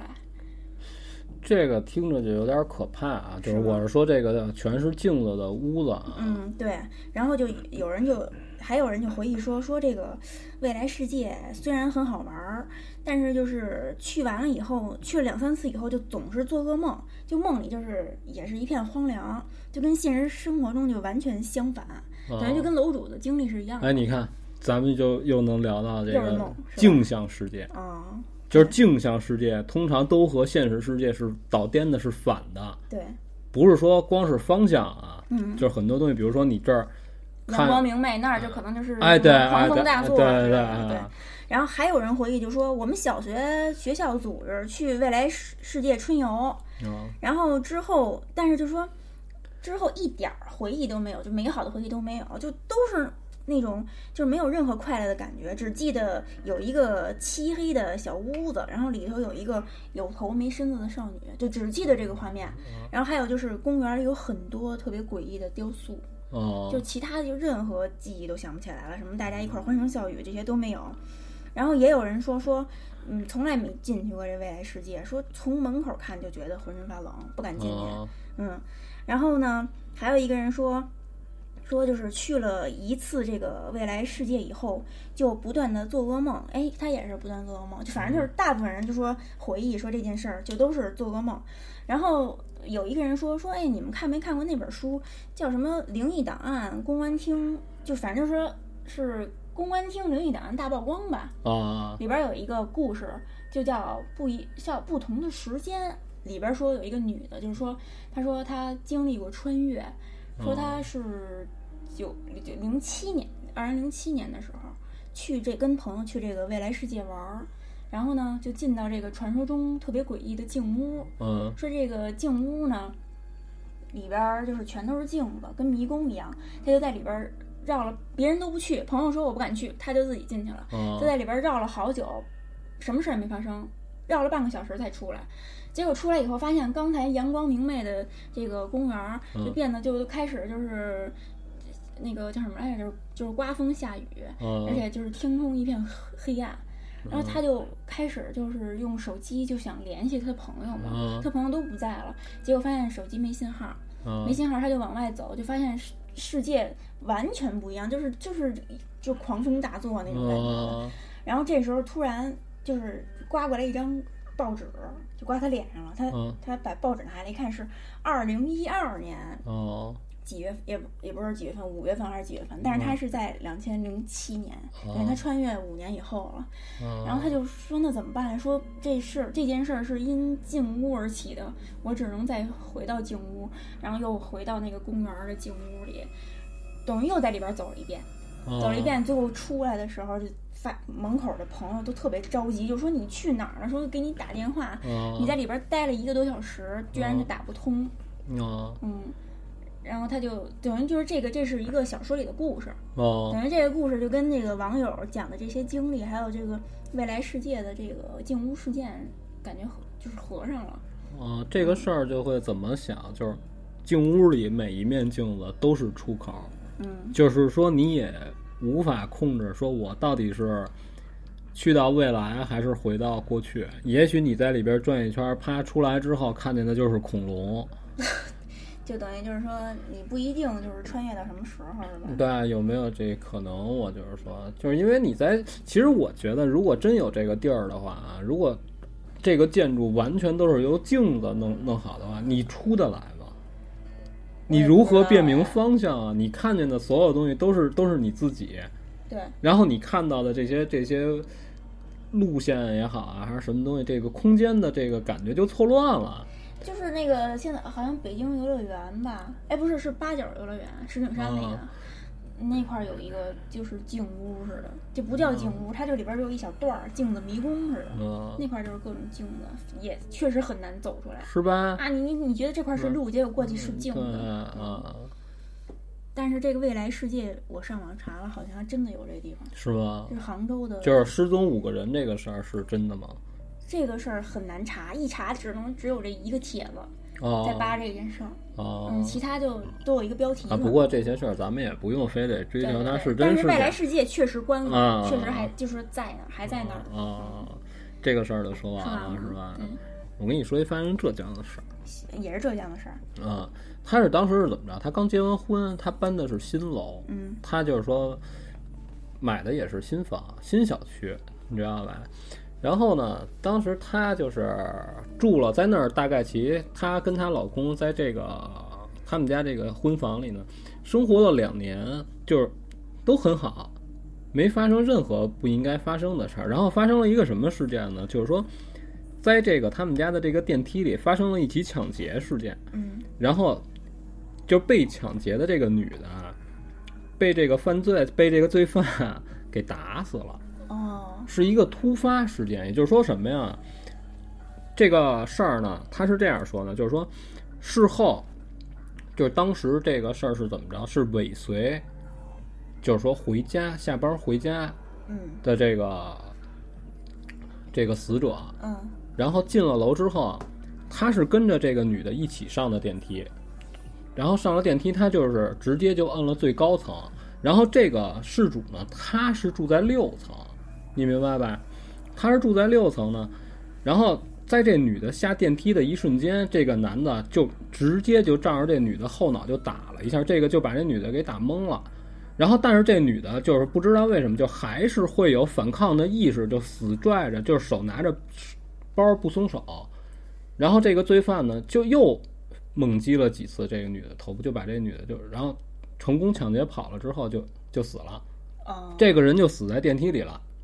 就这女的，对，就是就是被抢被抢劫的这个人。嗯之后呢，从这儿这个事儿处理完之后，才开始闹鬼，电梯里，对，就会发生很多奇怪的事儿。比如说呢，就是首先就是物业，就是发现就是监控室、总控室会看到，就是说电梯里，就他们家这栋楼的这个电梯里，会经常无故的就变全黑了，哦，灯就灭了，但是对但是并没有断电，嗯就是因为就是说你要是监控的话，我不知道这个监控是不是说，比如说我电梯里的灯坏了，你在监控里是不是能看清楚电梯里边的情况？这个我不知道，我感觉应该是有夜视啊，是怎么着的，应该还是能看见的。然后或者就是说什么呀，总会觉得好像是有人在人为的破坏摄像头，这个摄像头会来回来去的晃。这是从物业方面啊，就是，然后坐电梯的人会发生什么事儿呢？马上就要下电梯了，突然感觉有人抓自己的头发，嗯，就是门开了，门在快关上的时候，啪就发现有有人就人给你往回，就是往回拽你，是吧对对，嗯然后夜里就是住在这个六层的这个居民也跟物业反映，就是说晚上会听见，就是说有这种奇怪的声儿，嗯，因为发生这个事儿，就是这个就感觉就是有点儿强制往那方面去想了啊，就是感觉就好像是有人在发生发发出那种就是被被击打，嗯，就是咚咚咚的声儿，就打头的声儿，然后就弄得这个这个呃他们家这栋楼的这个居民就是大家都人心惶惶，结果就导致怎么办啊？这个电梯就被封封死了，就是贴上就是故障当中维修，你只能用边儿上的这部电梯，边儿上的这部电梯就没问题，就什么事儿都没有，就只有死人的这个电梯就就出事儿，等于有那个怨灵附的那种，就感觉觉就感觉很很可怕、啊。就是他就是说，平时白天的时候他也会觉得就是说，哎呀这个怎么那么阴森呢，就是嗯感觉，他就因为他住的并不是特别高嘛，就是他就，但是上楼他不行啊，但是他下楼一般他都愿意走着下去，那楼梯间没事儿哈，然后楼梯间倒没发生什么嗯，对然后就慢慢时间长了呢，就会有各种这种传言，然后就说怎么着啊，说每说他这个案发时间大概其就是两分钟左右，就整个这个被抢劫导，然后抢劫成功跑，这过程只有两分钟，对，哦，然后就说楼道里发生怪声儿，每次发生这种有怪奇怪声音的时候，也是两分钟，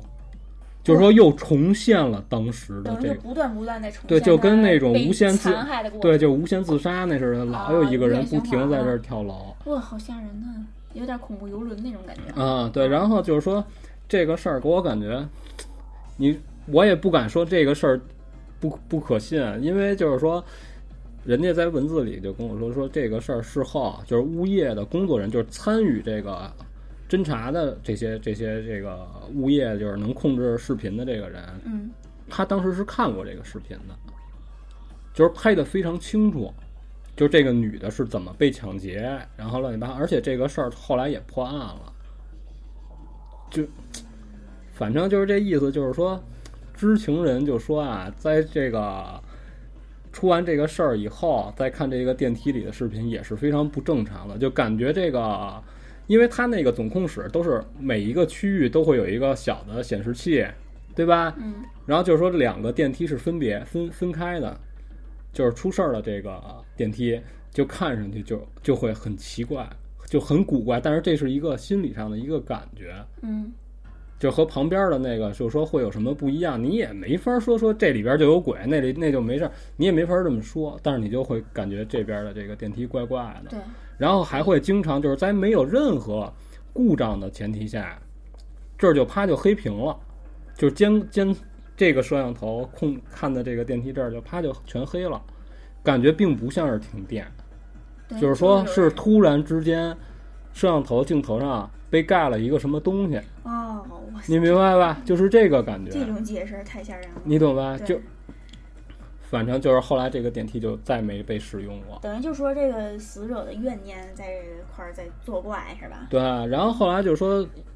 也有就是说居民，就是这个楼里的人嗯找来了这些像是这种道士啊，或者说是什做么，法，嗯，对，来了之后呢，就说也是不了了之。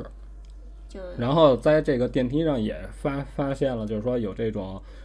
符啊写的这种他也当然他也不懂啊，嗯就贴在电梯门上啊，就是说怎么着，或者说也有这种，就是人发现。在那儿有一些祭拜用的东西，就是会发现就是蜡烛啊、香什么的，但是这个事儿就一直让他很困扰他。嗯后来，但是他就是他说，你说我我只有我所有的钱差不多就都用来买这新房了，我不可能我没有多余的钱去买别的房，我就只能就这么凑合，就这么多年。然后慢慢时间长了呢，这个事儿呢也就也就被淡化了，也就无所谓了。但是这个事儿，他就说当时闹到他们家整栋这个楼里，就还是非人常心惶惶，，对对，大家还是非常害怕的。但是也也也没处可去，只能这么忍着是吧？嗯啊，就是他这事儿，我感觉就是关于电梯里，我听过就算是还比较邪乎的了对，电梯这种密闭空间，我觉得确实挺吓人的啊。啊。然后还有一个，还有一个，我给你说一个，就这个事儿，就是说怎么怎么着啊，是这个大姐就分享给我故事的这个人啊，嗯就是她是说当时她是怎么大学刚毕业，嗯然后他参加工作呢，他需要租房，他需要租房呢，他他不太能负担得起要给中介公司的这个中介费，你明白吧？然后他就是自己在网上找，看有没有可以直接对房主的这种租赁方式，然后费了很大劲，大概其找了一周，哎，果不其然就找到了，而且离他的工作的地儿只隔两条马路，嗯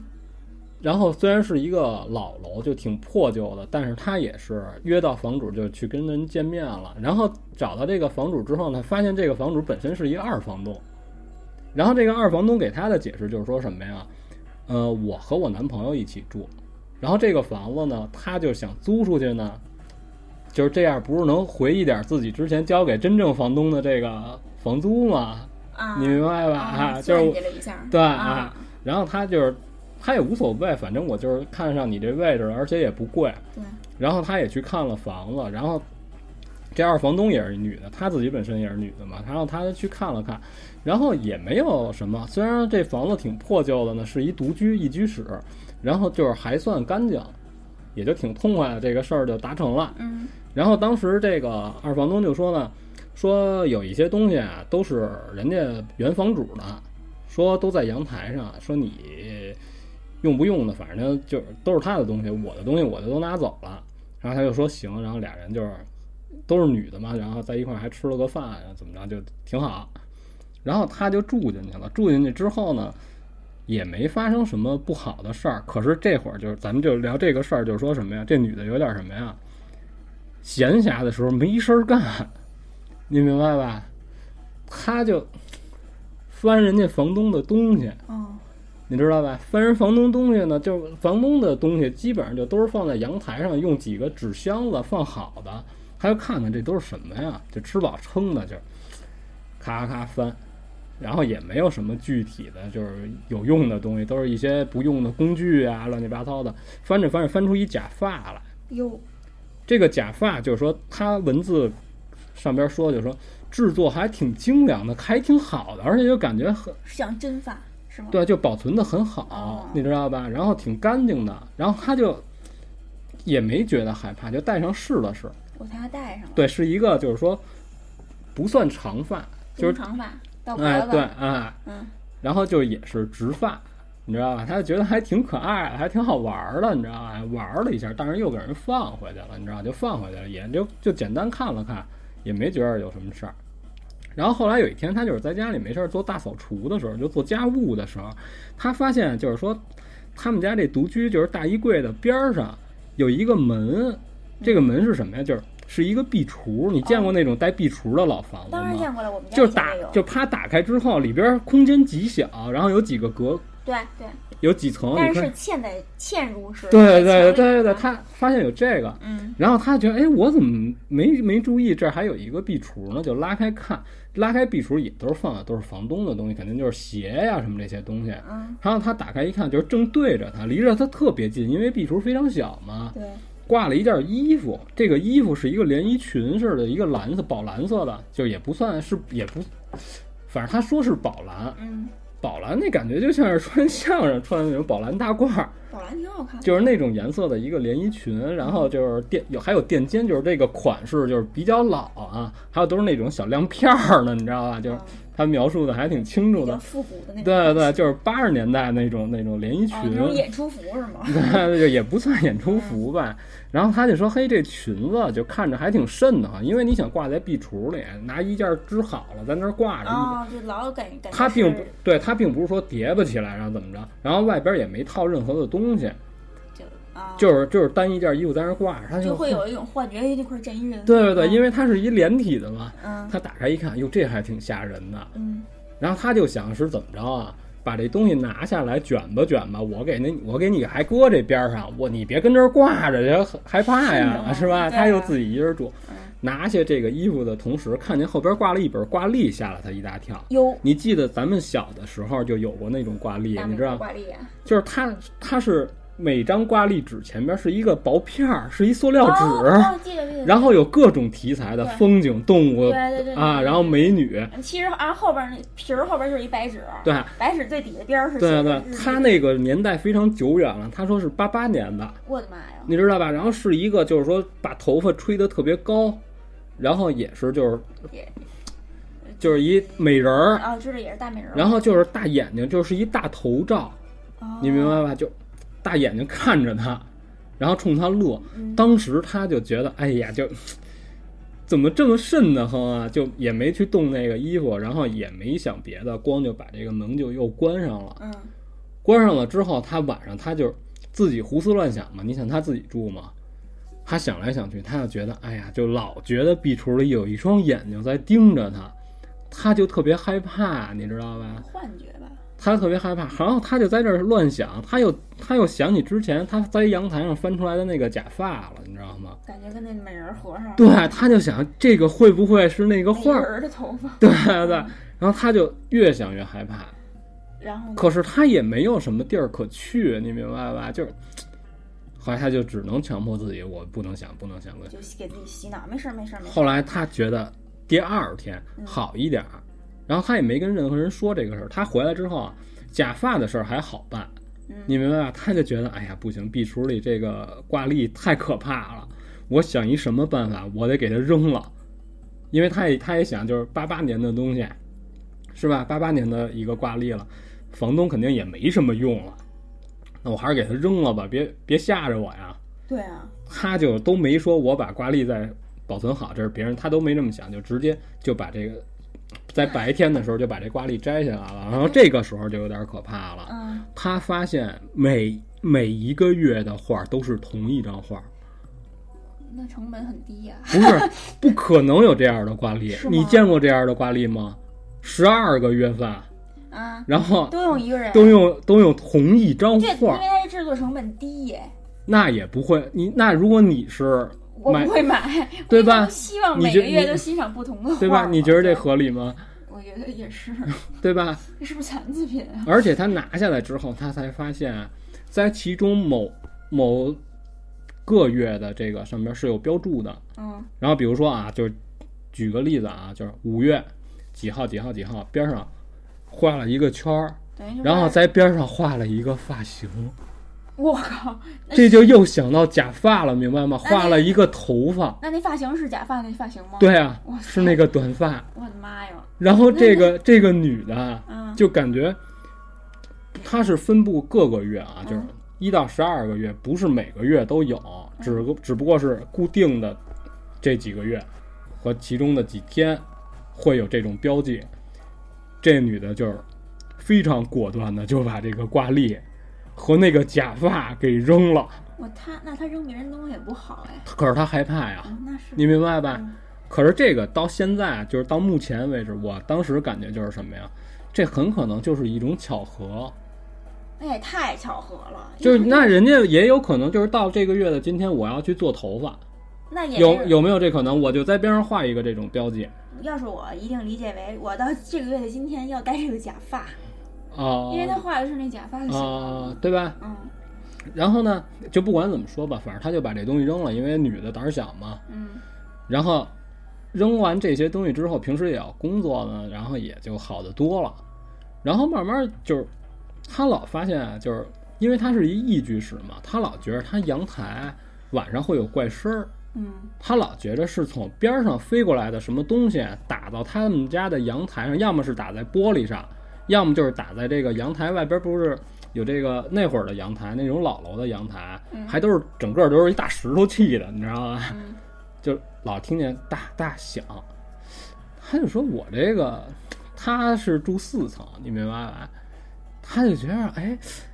这怎么老想这个是什么东西？是不是我阳台上有什么乱七八糟的东西？然后风一刮，老打，老老出这声儿。他老是晚上被被吵醒，就老有这噪音，因为他睡觉可能会比较轻。他没说啊，我这么想啊。后来有一天晚上，他呢就在他洗完澡之后，他坐屋里这儿正吃饭呢，听见阳台上就是非常急促的声儿，哒哒哒，哒哒哒，就这种感觉，你知道吧？就然后他就拉开帘儿就上嗯阳台上去查看了，因为他什么也没想，你知道吧？当然晚上可能就是他也没说时间，他就说挺晚的了。他下班回来就是忙活了一阵儿，然后他就去阳去阳台上了，然后阳台上也没有什么异常，然后他就特别自然的就趴阳台往下看了一下，你知道他看见什么了什吗？么？他看见底下站了一个穿了一个蓝色的连衣 裙、短发的女的。当时他记得特别清楚，他们家楼下是有路灯的，啊你明白吧？啊！然后路灯直对着的是两个垃圾桶，你那就是有人把他扔的东西捡起来？不是。啊，然后那个女的就站在这路灯下边儿，就好像就是刻意的要让你看见我一样，就是和短发是一样的。啊，就和假发是一样的嗯发型，穿着连衣裙，对，然宝后蓝，嗯，正好就是看着他，我的天啊！然后这女的一下就马上就没废话就躺倒了，我以为就跳下去了。没没就吓真是吓着了，然后缓了好长时间，她觉得自己才能动，这血才顺顺利流过来，你明白吗？嗯然后去壮着胆子去了壁橱，发现连衣裙还在那儿。这个时候，这不是扔了吗？他扔的是挂历，哦，你知道和那个假发，你明白吧？然后他发现还在他叠好的那个地儿，在那儿放着。这个时候他心里还稍微踏实一点儿。结果等终于熬过了这宿之后，他就联系他之前的这个二房东，嗯然后他跟二房东说了这个事儿。二房东跟他说，我在那儿住着的时候没有动过房东的任何东西，也没发生任何不好的事儿。告诉说，那这样我帮你联系房东，然后他就把这个房东的这个联系方式就给这个女的了。这个女的再跟房东联系，就是说什么呀？结果他发现有一什么特诡异的事儿啊，房真真正的房东也不是房子的主人，也是他二二房不东。也不是二房东，他是真正屋子主人的朋友，他每个月是代收这个钱，哦就帮然后那个然后看他再把这个钱再用其他别的方式转账也好，怎么着再给，等于就是说这个房子他也没找到真正的主人。等于没见到真正的房东。然后后来他就是说，大概其的就是住完了，就是也没也没好好在那儿住。他说后来的日子就是经常去同事那儿借借住啊，然后就是过了这一季度之后，他就不租了。哦，这就是他租这个房子发生的这个事儿。惊魂记，我挺吓人 的。等于然后，后然后就是我还跟他聊了几句，然后就是说，第一他不愿意透露名字，第二他也他说我也不想告诉你这个地儿到底是哪儿，是北京吗？呃，他也没说啊，哦，他也没说。然后，但是我跟他聊了会儿，我说你会不会就是你自己吓唬自己？他说，但是他就是看见楼底下那个人了，穿的就是那条裙子。我说你大大晚上大半夜的，你凭什么就说那个就是壁橱里的那个裙子？他说反正就是那个。然后这个聊天就结束了，就 啊，就也没也没太深入聊什么太多的。然后，哎，就 OK 了。我大概及今天我能说的事儿就是这些。哦，那那那那我讲几个吧。刚才那事儿挺吓人的，但是也无解啊。嗯，然后讲几个那个咱们群里的朋友分享给咱们的。第一个讲的是这个是陆巡分享给咱们的，他说他之前就是因为听了咱们的那个讲通灵游戏的那集，啊，你先嗯在这儿先说，我这个有点不太方便，我要去啊。然后呢，她呢就想试试那个电梯游戏，就到了半夜十二点的时候，她和这个闺蜜就往电梯口走。他们到了，他们这个楼一共有三十二层，他们住在二层，然后这灯呢还坏了，好在有窗户，能借着这个路灯还能有一点亮，这楼道里。然后他们就走到这个二到三层之间，他写了一个三分之二，我不知道什么意思，应该是二到三层之间吧。然后就发现有一户人家在这个防盗门上挂了一件衣服。然后据说呢，这个这家住的这个是一个二十多岁的年轻女人，但是挂的这件衣服是一个老年款。当时他们就就觉得特别害怕，因为夜里十二点莫名其妙在防盗门上挂一件衣服。最后这个游戏也没玩成就吓得他们回去了。回去以后也一夜没敢睡，最后熬到五六点钟的时候，就说出去看看吧，想看看那衣服还在不在。结果出去一看，没有了。他还特意用手摸了摸昨天晚上挂衣服的那个位置，发现没有钉子，也没有任何可以挂衣服的地方。然后这件事儿就没有了。然后再分享一件。嗯，是，我回来了。嗯、我刚才刚讲完那个陆巡那个半夜在楼道里发现挂衣服的事儿。啊，嗯，大家一定以为我是去方便了，其实我是去抽烟了。哼放弃。 嗯然后那个再讲一件，就是总工大人分享给咱们。啊，欧耶，他这件是事儿昨天才进的咱们群。哦嗯，这件事儿发生在天津，说是几年前的一个夏天，晚上七点多钟的时候，他就送他妈去一个地方，开车就出去的。当时走的是一条叫简阳路的，是简阳路吗？哦，没听说过。嗯，对，反正是一条啊快速路。 嗯然后七点多，当时是天还不是很黑嘛，夏天嘛，路上车也不是特别多。他就发现他这个车的右前方有一个人就抱着腿跟那儿坐着，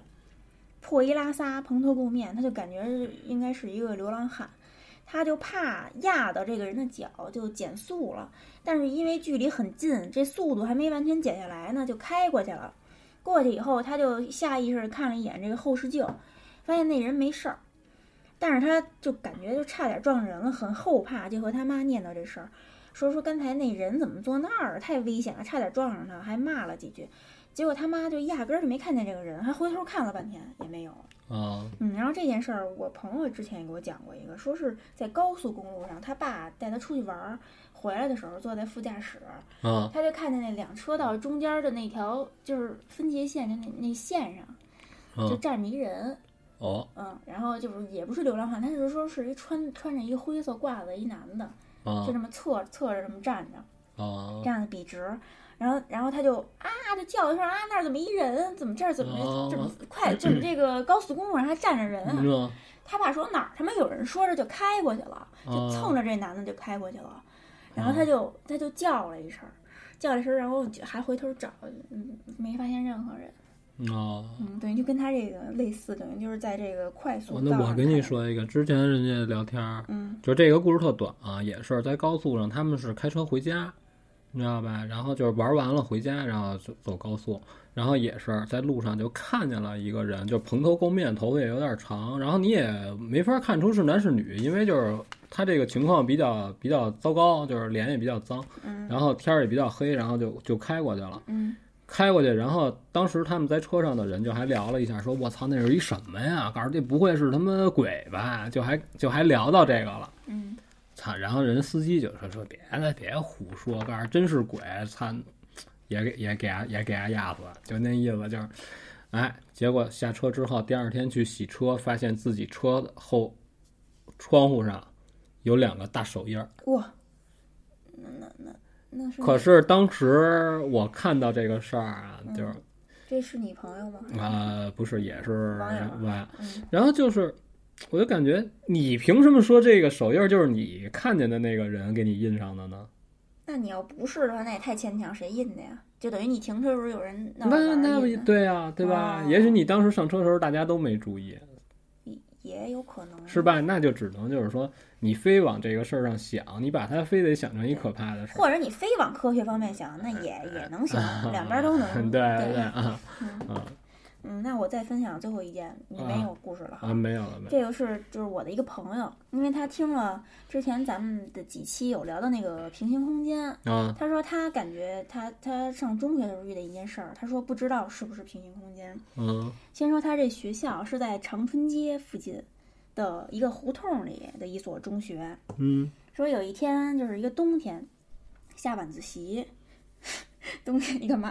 啊，没有，我看看是多嗯长时间了，下晚自习五点多钟吧，这天就有点擦黑了，他就呃那个往家走，就顺着胡同就往往出走，他就是等于从学校出来，往右一转，顺着这胡同往出走就是大马路，但是啊但是胡同挺长的啊。啊啊然后他呢，那回家那方向没一个伴儿，别人都是往出出校门儿往右走，他是往左走，啊，就有点有点悲啊惨，，然后他就自己就往家走啊，嗯，但是离他们家挺近的啊，步行啊十五分钟。啊啊然后他就那个走着走着就发现前头有一个人，这穿着他们学校校服，这人这怎么看怎么像他们班长。啊说哎，怎么班长今天往这儿走啊？他就叫这人的名字，没回应。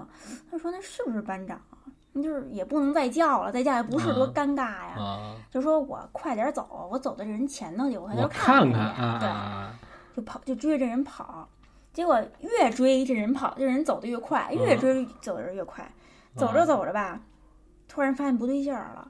因为这个快到胡同口啊，你就能看外边这个马路挺啊热闹的，车来车啊往，人来人往，而且是一条就是说吃饭的地儿，啊就是可能好多小饭馆、小商店什么的。啊他发现前头就那胡同口那块儿堵着一东西，他抬头一看是是一个黑色的一个塔，就宝塔，啊它嗯是特别高，高耸入云，黑色的。啊嗯，因为可能灯就是说也有点暗了，他也看不出来具体是什么色儿，反正不是白色儿的，不是大，不是白塔，啊嗯，铁塔，不知不然不然的话怎么会是黑色的呢？不知道，反正他嗯说嗯应该也不是铁嗯塔，嗯就是那种咱们中国那种 传啊，统的啊那种塔。李天王边上撸串儿呢，把塔搁这儿，哥们儿，他就说说那个我嗯们从学学校出来就是大直道啊对对儿，对也不可能走岔了。他就是什么，他也不能出现塔啊，说对这 这啊这挡的严丝合缝，这嗯一点儿也过不去。啊说这是来的时候早上还嗯没有呢，怎么会有一这塔呢？然后他就就就就说，就发现这时候发现就是周围的环境也变了，啊因为这个胡同里头平时是有住家儿的。虽然没那么热闹吧，但啊嗯是就说你冬天它这里边也有人传来这烧火做饭或者聊天儿的声音什么啊的，家家户户的也有灯光，发现就是周围没有住家了，嗯就就是墙，就是灰色的，就是那种啊胡同那我种明白墙，明白就是没有住家，没有门，嗯没有嗯家门儿那种。啊他说：“哎，不对呀，而且这个，呃，胡同里的这个路灯颜色也变了，变成绿色了，不是是就煞白，啊就周围照的倍儿亮，倒不暗。啊嗯，然后他就说，那那也也不能，因为这塔，他就觉得特别，因为你不是说人看到比自己大好几倍，对对对，有那会种会有可怕那种啊！叫什么巨巨大什么巨大巨事物恐惧症啊，对对对对，他就觉得特别瘆人，有压抑感，他就哦想赶紧就离开这儿，往回走。他就说，唯一的办法就感觉就是什么呀，往回走，再走回学校去，再从学校重新走，啊也许这路就变回来了。啊！他有一个这种的想啊，法。我觉得他这个思路还是挺清晰的，就是不行就独挡重来啊，那怎么办呀？因为当时也没手机，中学、嗯哦什么都没有，哦也联系不上。而且他就说他我走到学校门口儿有小卖部儿，我还可以打一电话。就是那后来他对这个，他还有更多对塔的这个描述吗？嗯就是比如说塔下边会有入口，或者说有匾额没有，就跟、啊就跟底下基就底座就跟一啊墙似的，感觉、啊特别就瘆得慌，就一面、啊感觉是一面墙，往上一看是一塔，啊，上边嗯挂一块大匾，上写着乌儿就兰是就是一个塔形儿，哦，但是没有任何就是你看不见任何窗户装饰什么都没有。哦嗯，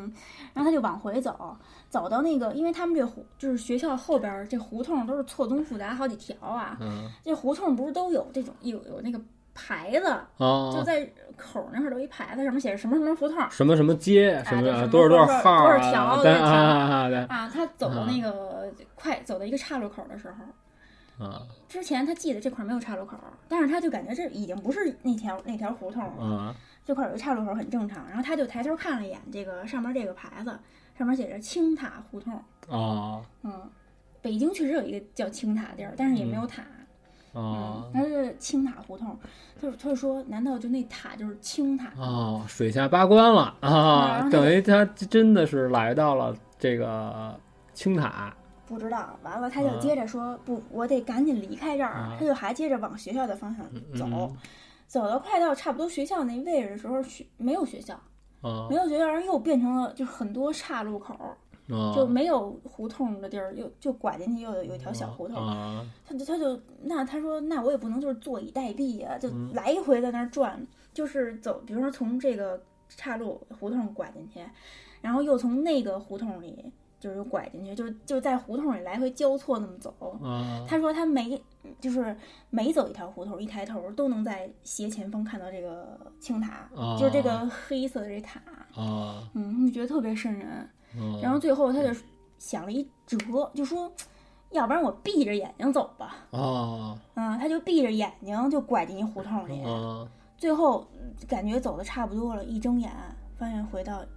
以前的那个胡同，啊然后就走出来了。哦，他这故事，我相信他说的是真的，就觉着，嗯可是可是，我觉得当时要是一般人，就是要是碰见这种情况的话，肯定就慌神儿了。对，那他这个思路还是非常他是一清男晰生的。他是什么声？他就是一花 生。你碰见这那个，我觉得你是不是比女生要振作一点儿啊？可能就是人在没办法的时候呢，会强制自己，就是你为了要能走出去嘛，就是你可能那个时候也没有心思去害怕啊。对，因为确实什么方法都没有，现在还可嗯能有个手机，你想办法求救，就是对于什么都没有。鬼打墙这个事儿，我是相信的。可是我觉得是不是穿越的？难道不是别的空间吗？因为嗯他认为他自己是穿越到别的平行空间了。哦，嗯，他可能穿越到说其他时间点的他在的这个胡同以前的样貌嗯是就是这样要是你要是你那么说的话，就是说什么呀？就是你的认知，你的这些东西，就是还停留在三维空间，但是你到达更高的维度了，所以你看不到周围的窗户门啊、人啊这些，你都看不到，嗯因为你相对来说比较低级。哦，你要是说平行空间的概就念只的能他只能话，看到那个对平行他空间大概的一个对形对态对，咱们之前聊过，对就是这个概念，就是说是向下兼容的。嗯，也就是周围的人是能看到他的。等于四维能看见三维呃的，对对对，哦啊，就这是概念啊，我也是看人网上做对实验啊，我怎知么道着看过啊那，个挺嗯讲得就是挺挺逗的，明挺好玩儿的。这个也没有说这个就是肯定就是这样的啊，嗯白的，然后就没有了，嗯，然后也差不多该没有了，嗯，嗯然后谢谢大家分享给我们的故事，啊，对对，然后还有好多，然后就是我大概其。就是筛选了一下，就是那种神没劲的，然后就不讲了。到时候发到群里，因为到时候我要是全都照着啊都读一遍，时间是够长了，但是又该被骂了。你也不能说是神没劲，就是人家的经历可能就是咱们以前讲过，咱们就不重复再讲了，啊大家自己看吧。不行，我得诚实，就是没劲。 那你这玩意儿，那怎么完了，办你下次，然后你再，你一定要准备好，不要照着念。啊？不行，那个太长了，就那个，就刚才那个，嗯嗯。好家伙，那我要背下来，我他妈就不是我了其实那样就是你要看一遍，还就是简单复述一下还也可以。啊！嗯，不但是行，还记是不住精我，我就怕我这个彩思维混讲乱。串了，一会儿浮尸了，一会儿又 我操，这不麻烦了啊，嗯，反正就是差不多了也，嗯，说是超长版，其实也超了，我这都啊，这都俩小时了，啊，就是的，嗯嗯，行，就这样吧。我们讲的有点晕了，这期讲的哈。啊，反正就是谢谢大家呗，嗯，谢谢放歌吧。嗯，好，哎呦，哎容易吗我啊？就每期录完还得被骂，又嫌我呃吧唧嘴巴，又不许咳嗽吧，无所谓，爱说什 么说什么，爱听不听。是吧？哦耶，嗯嗯，谢谢大家。谢谢。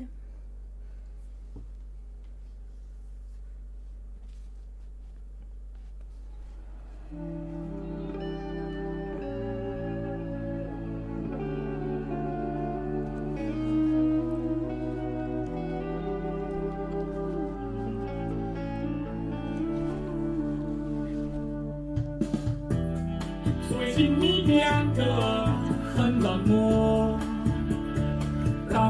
些不知所措。其实我们期待太多，你能想过。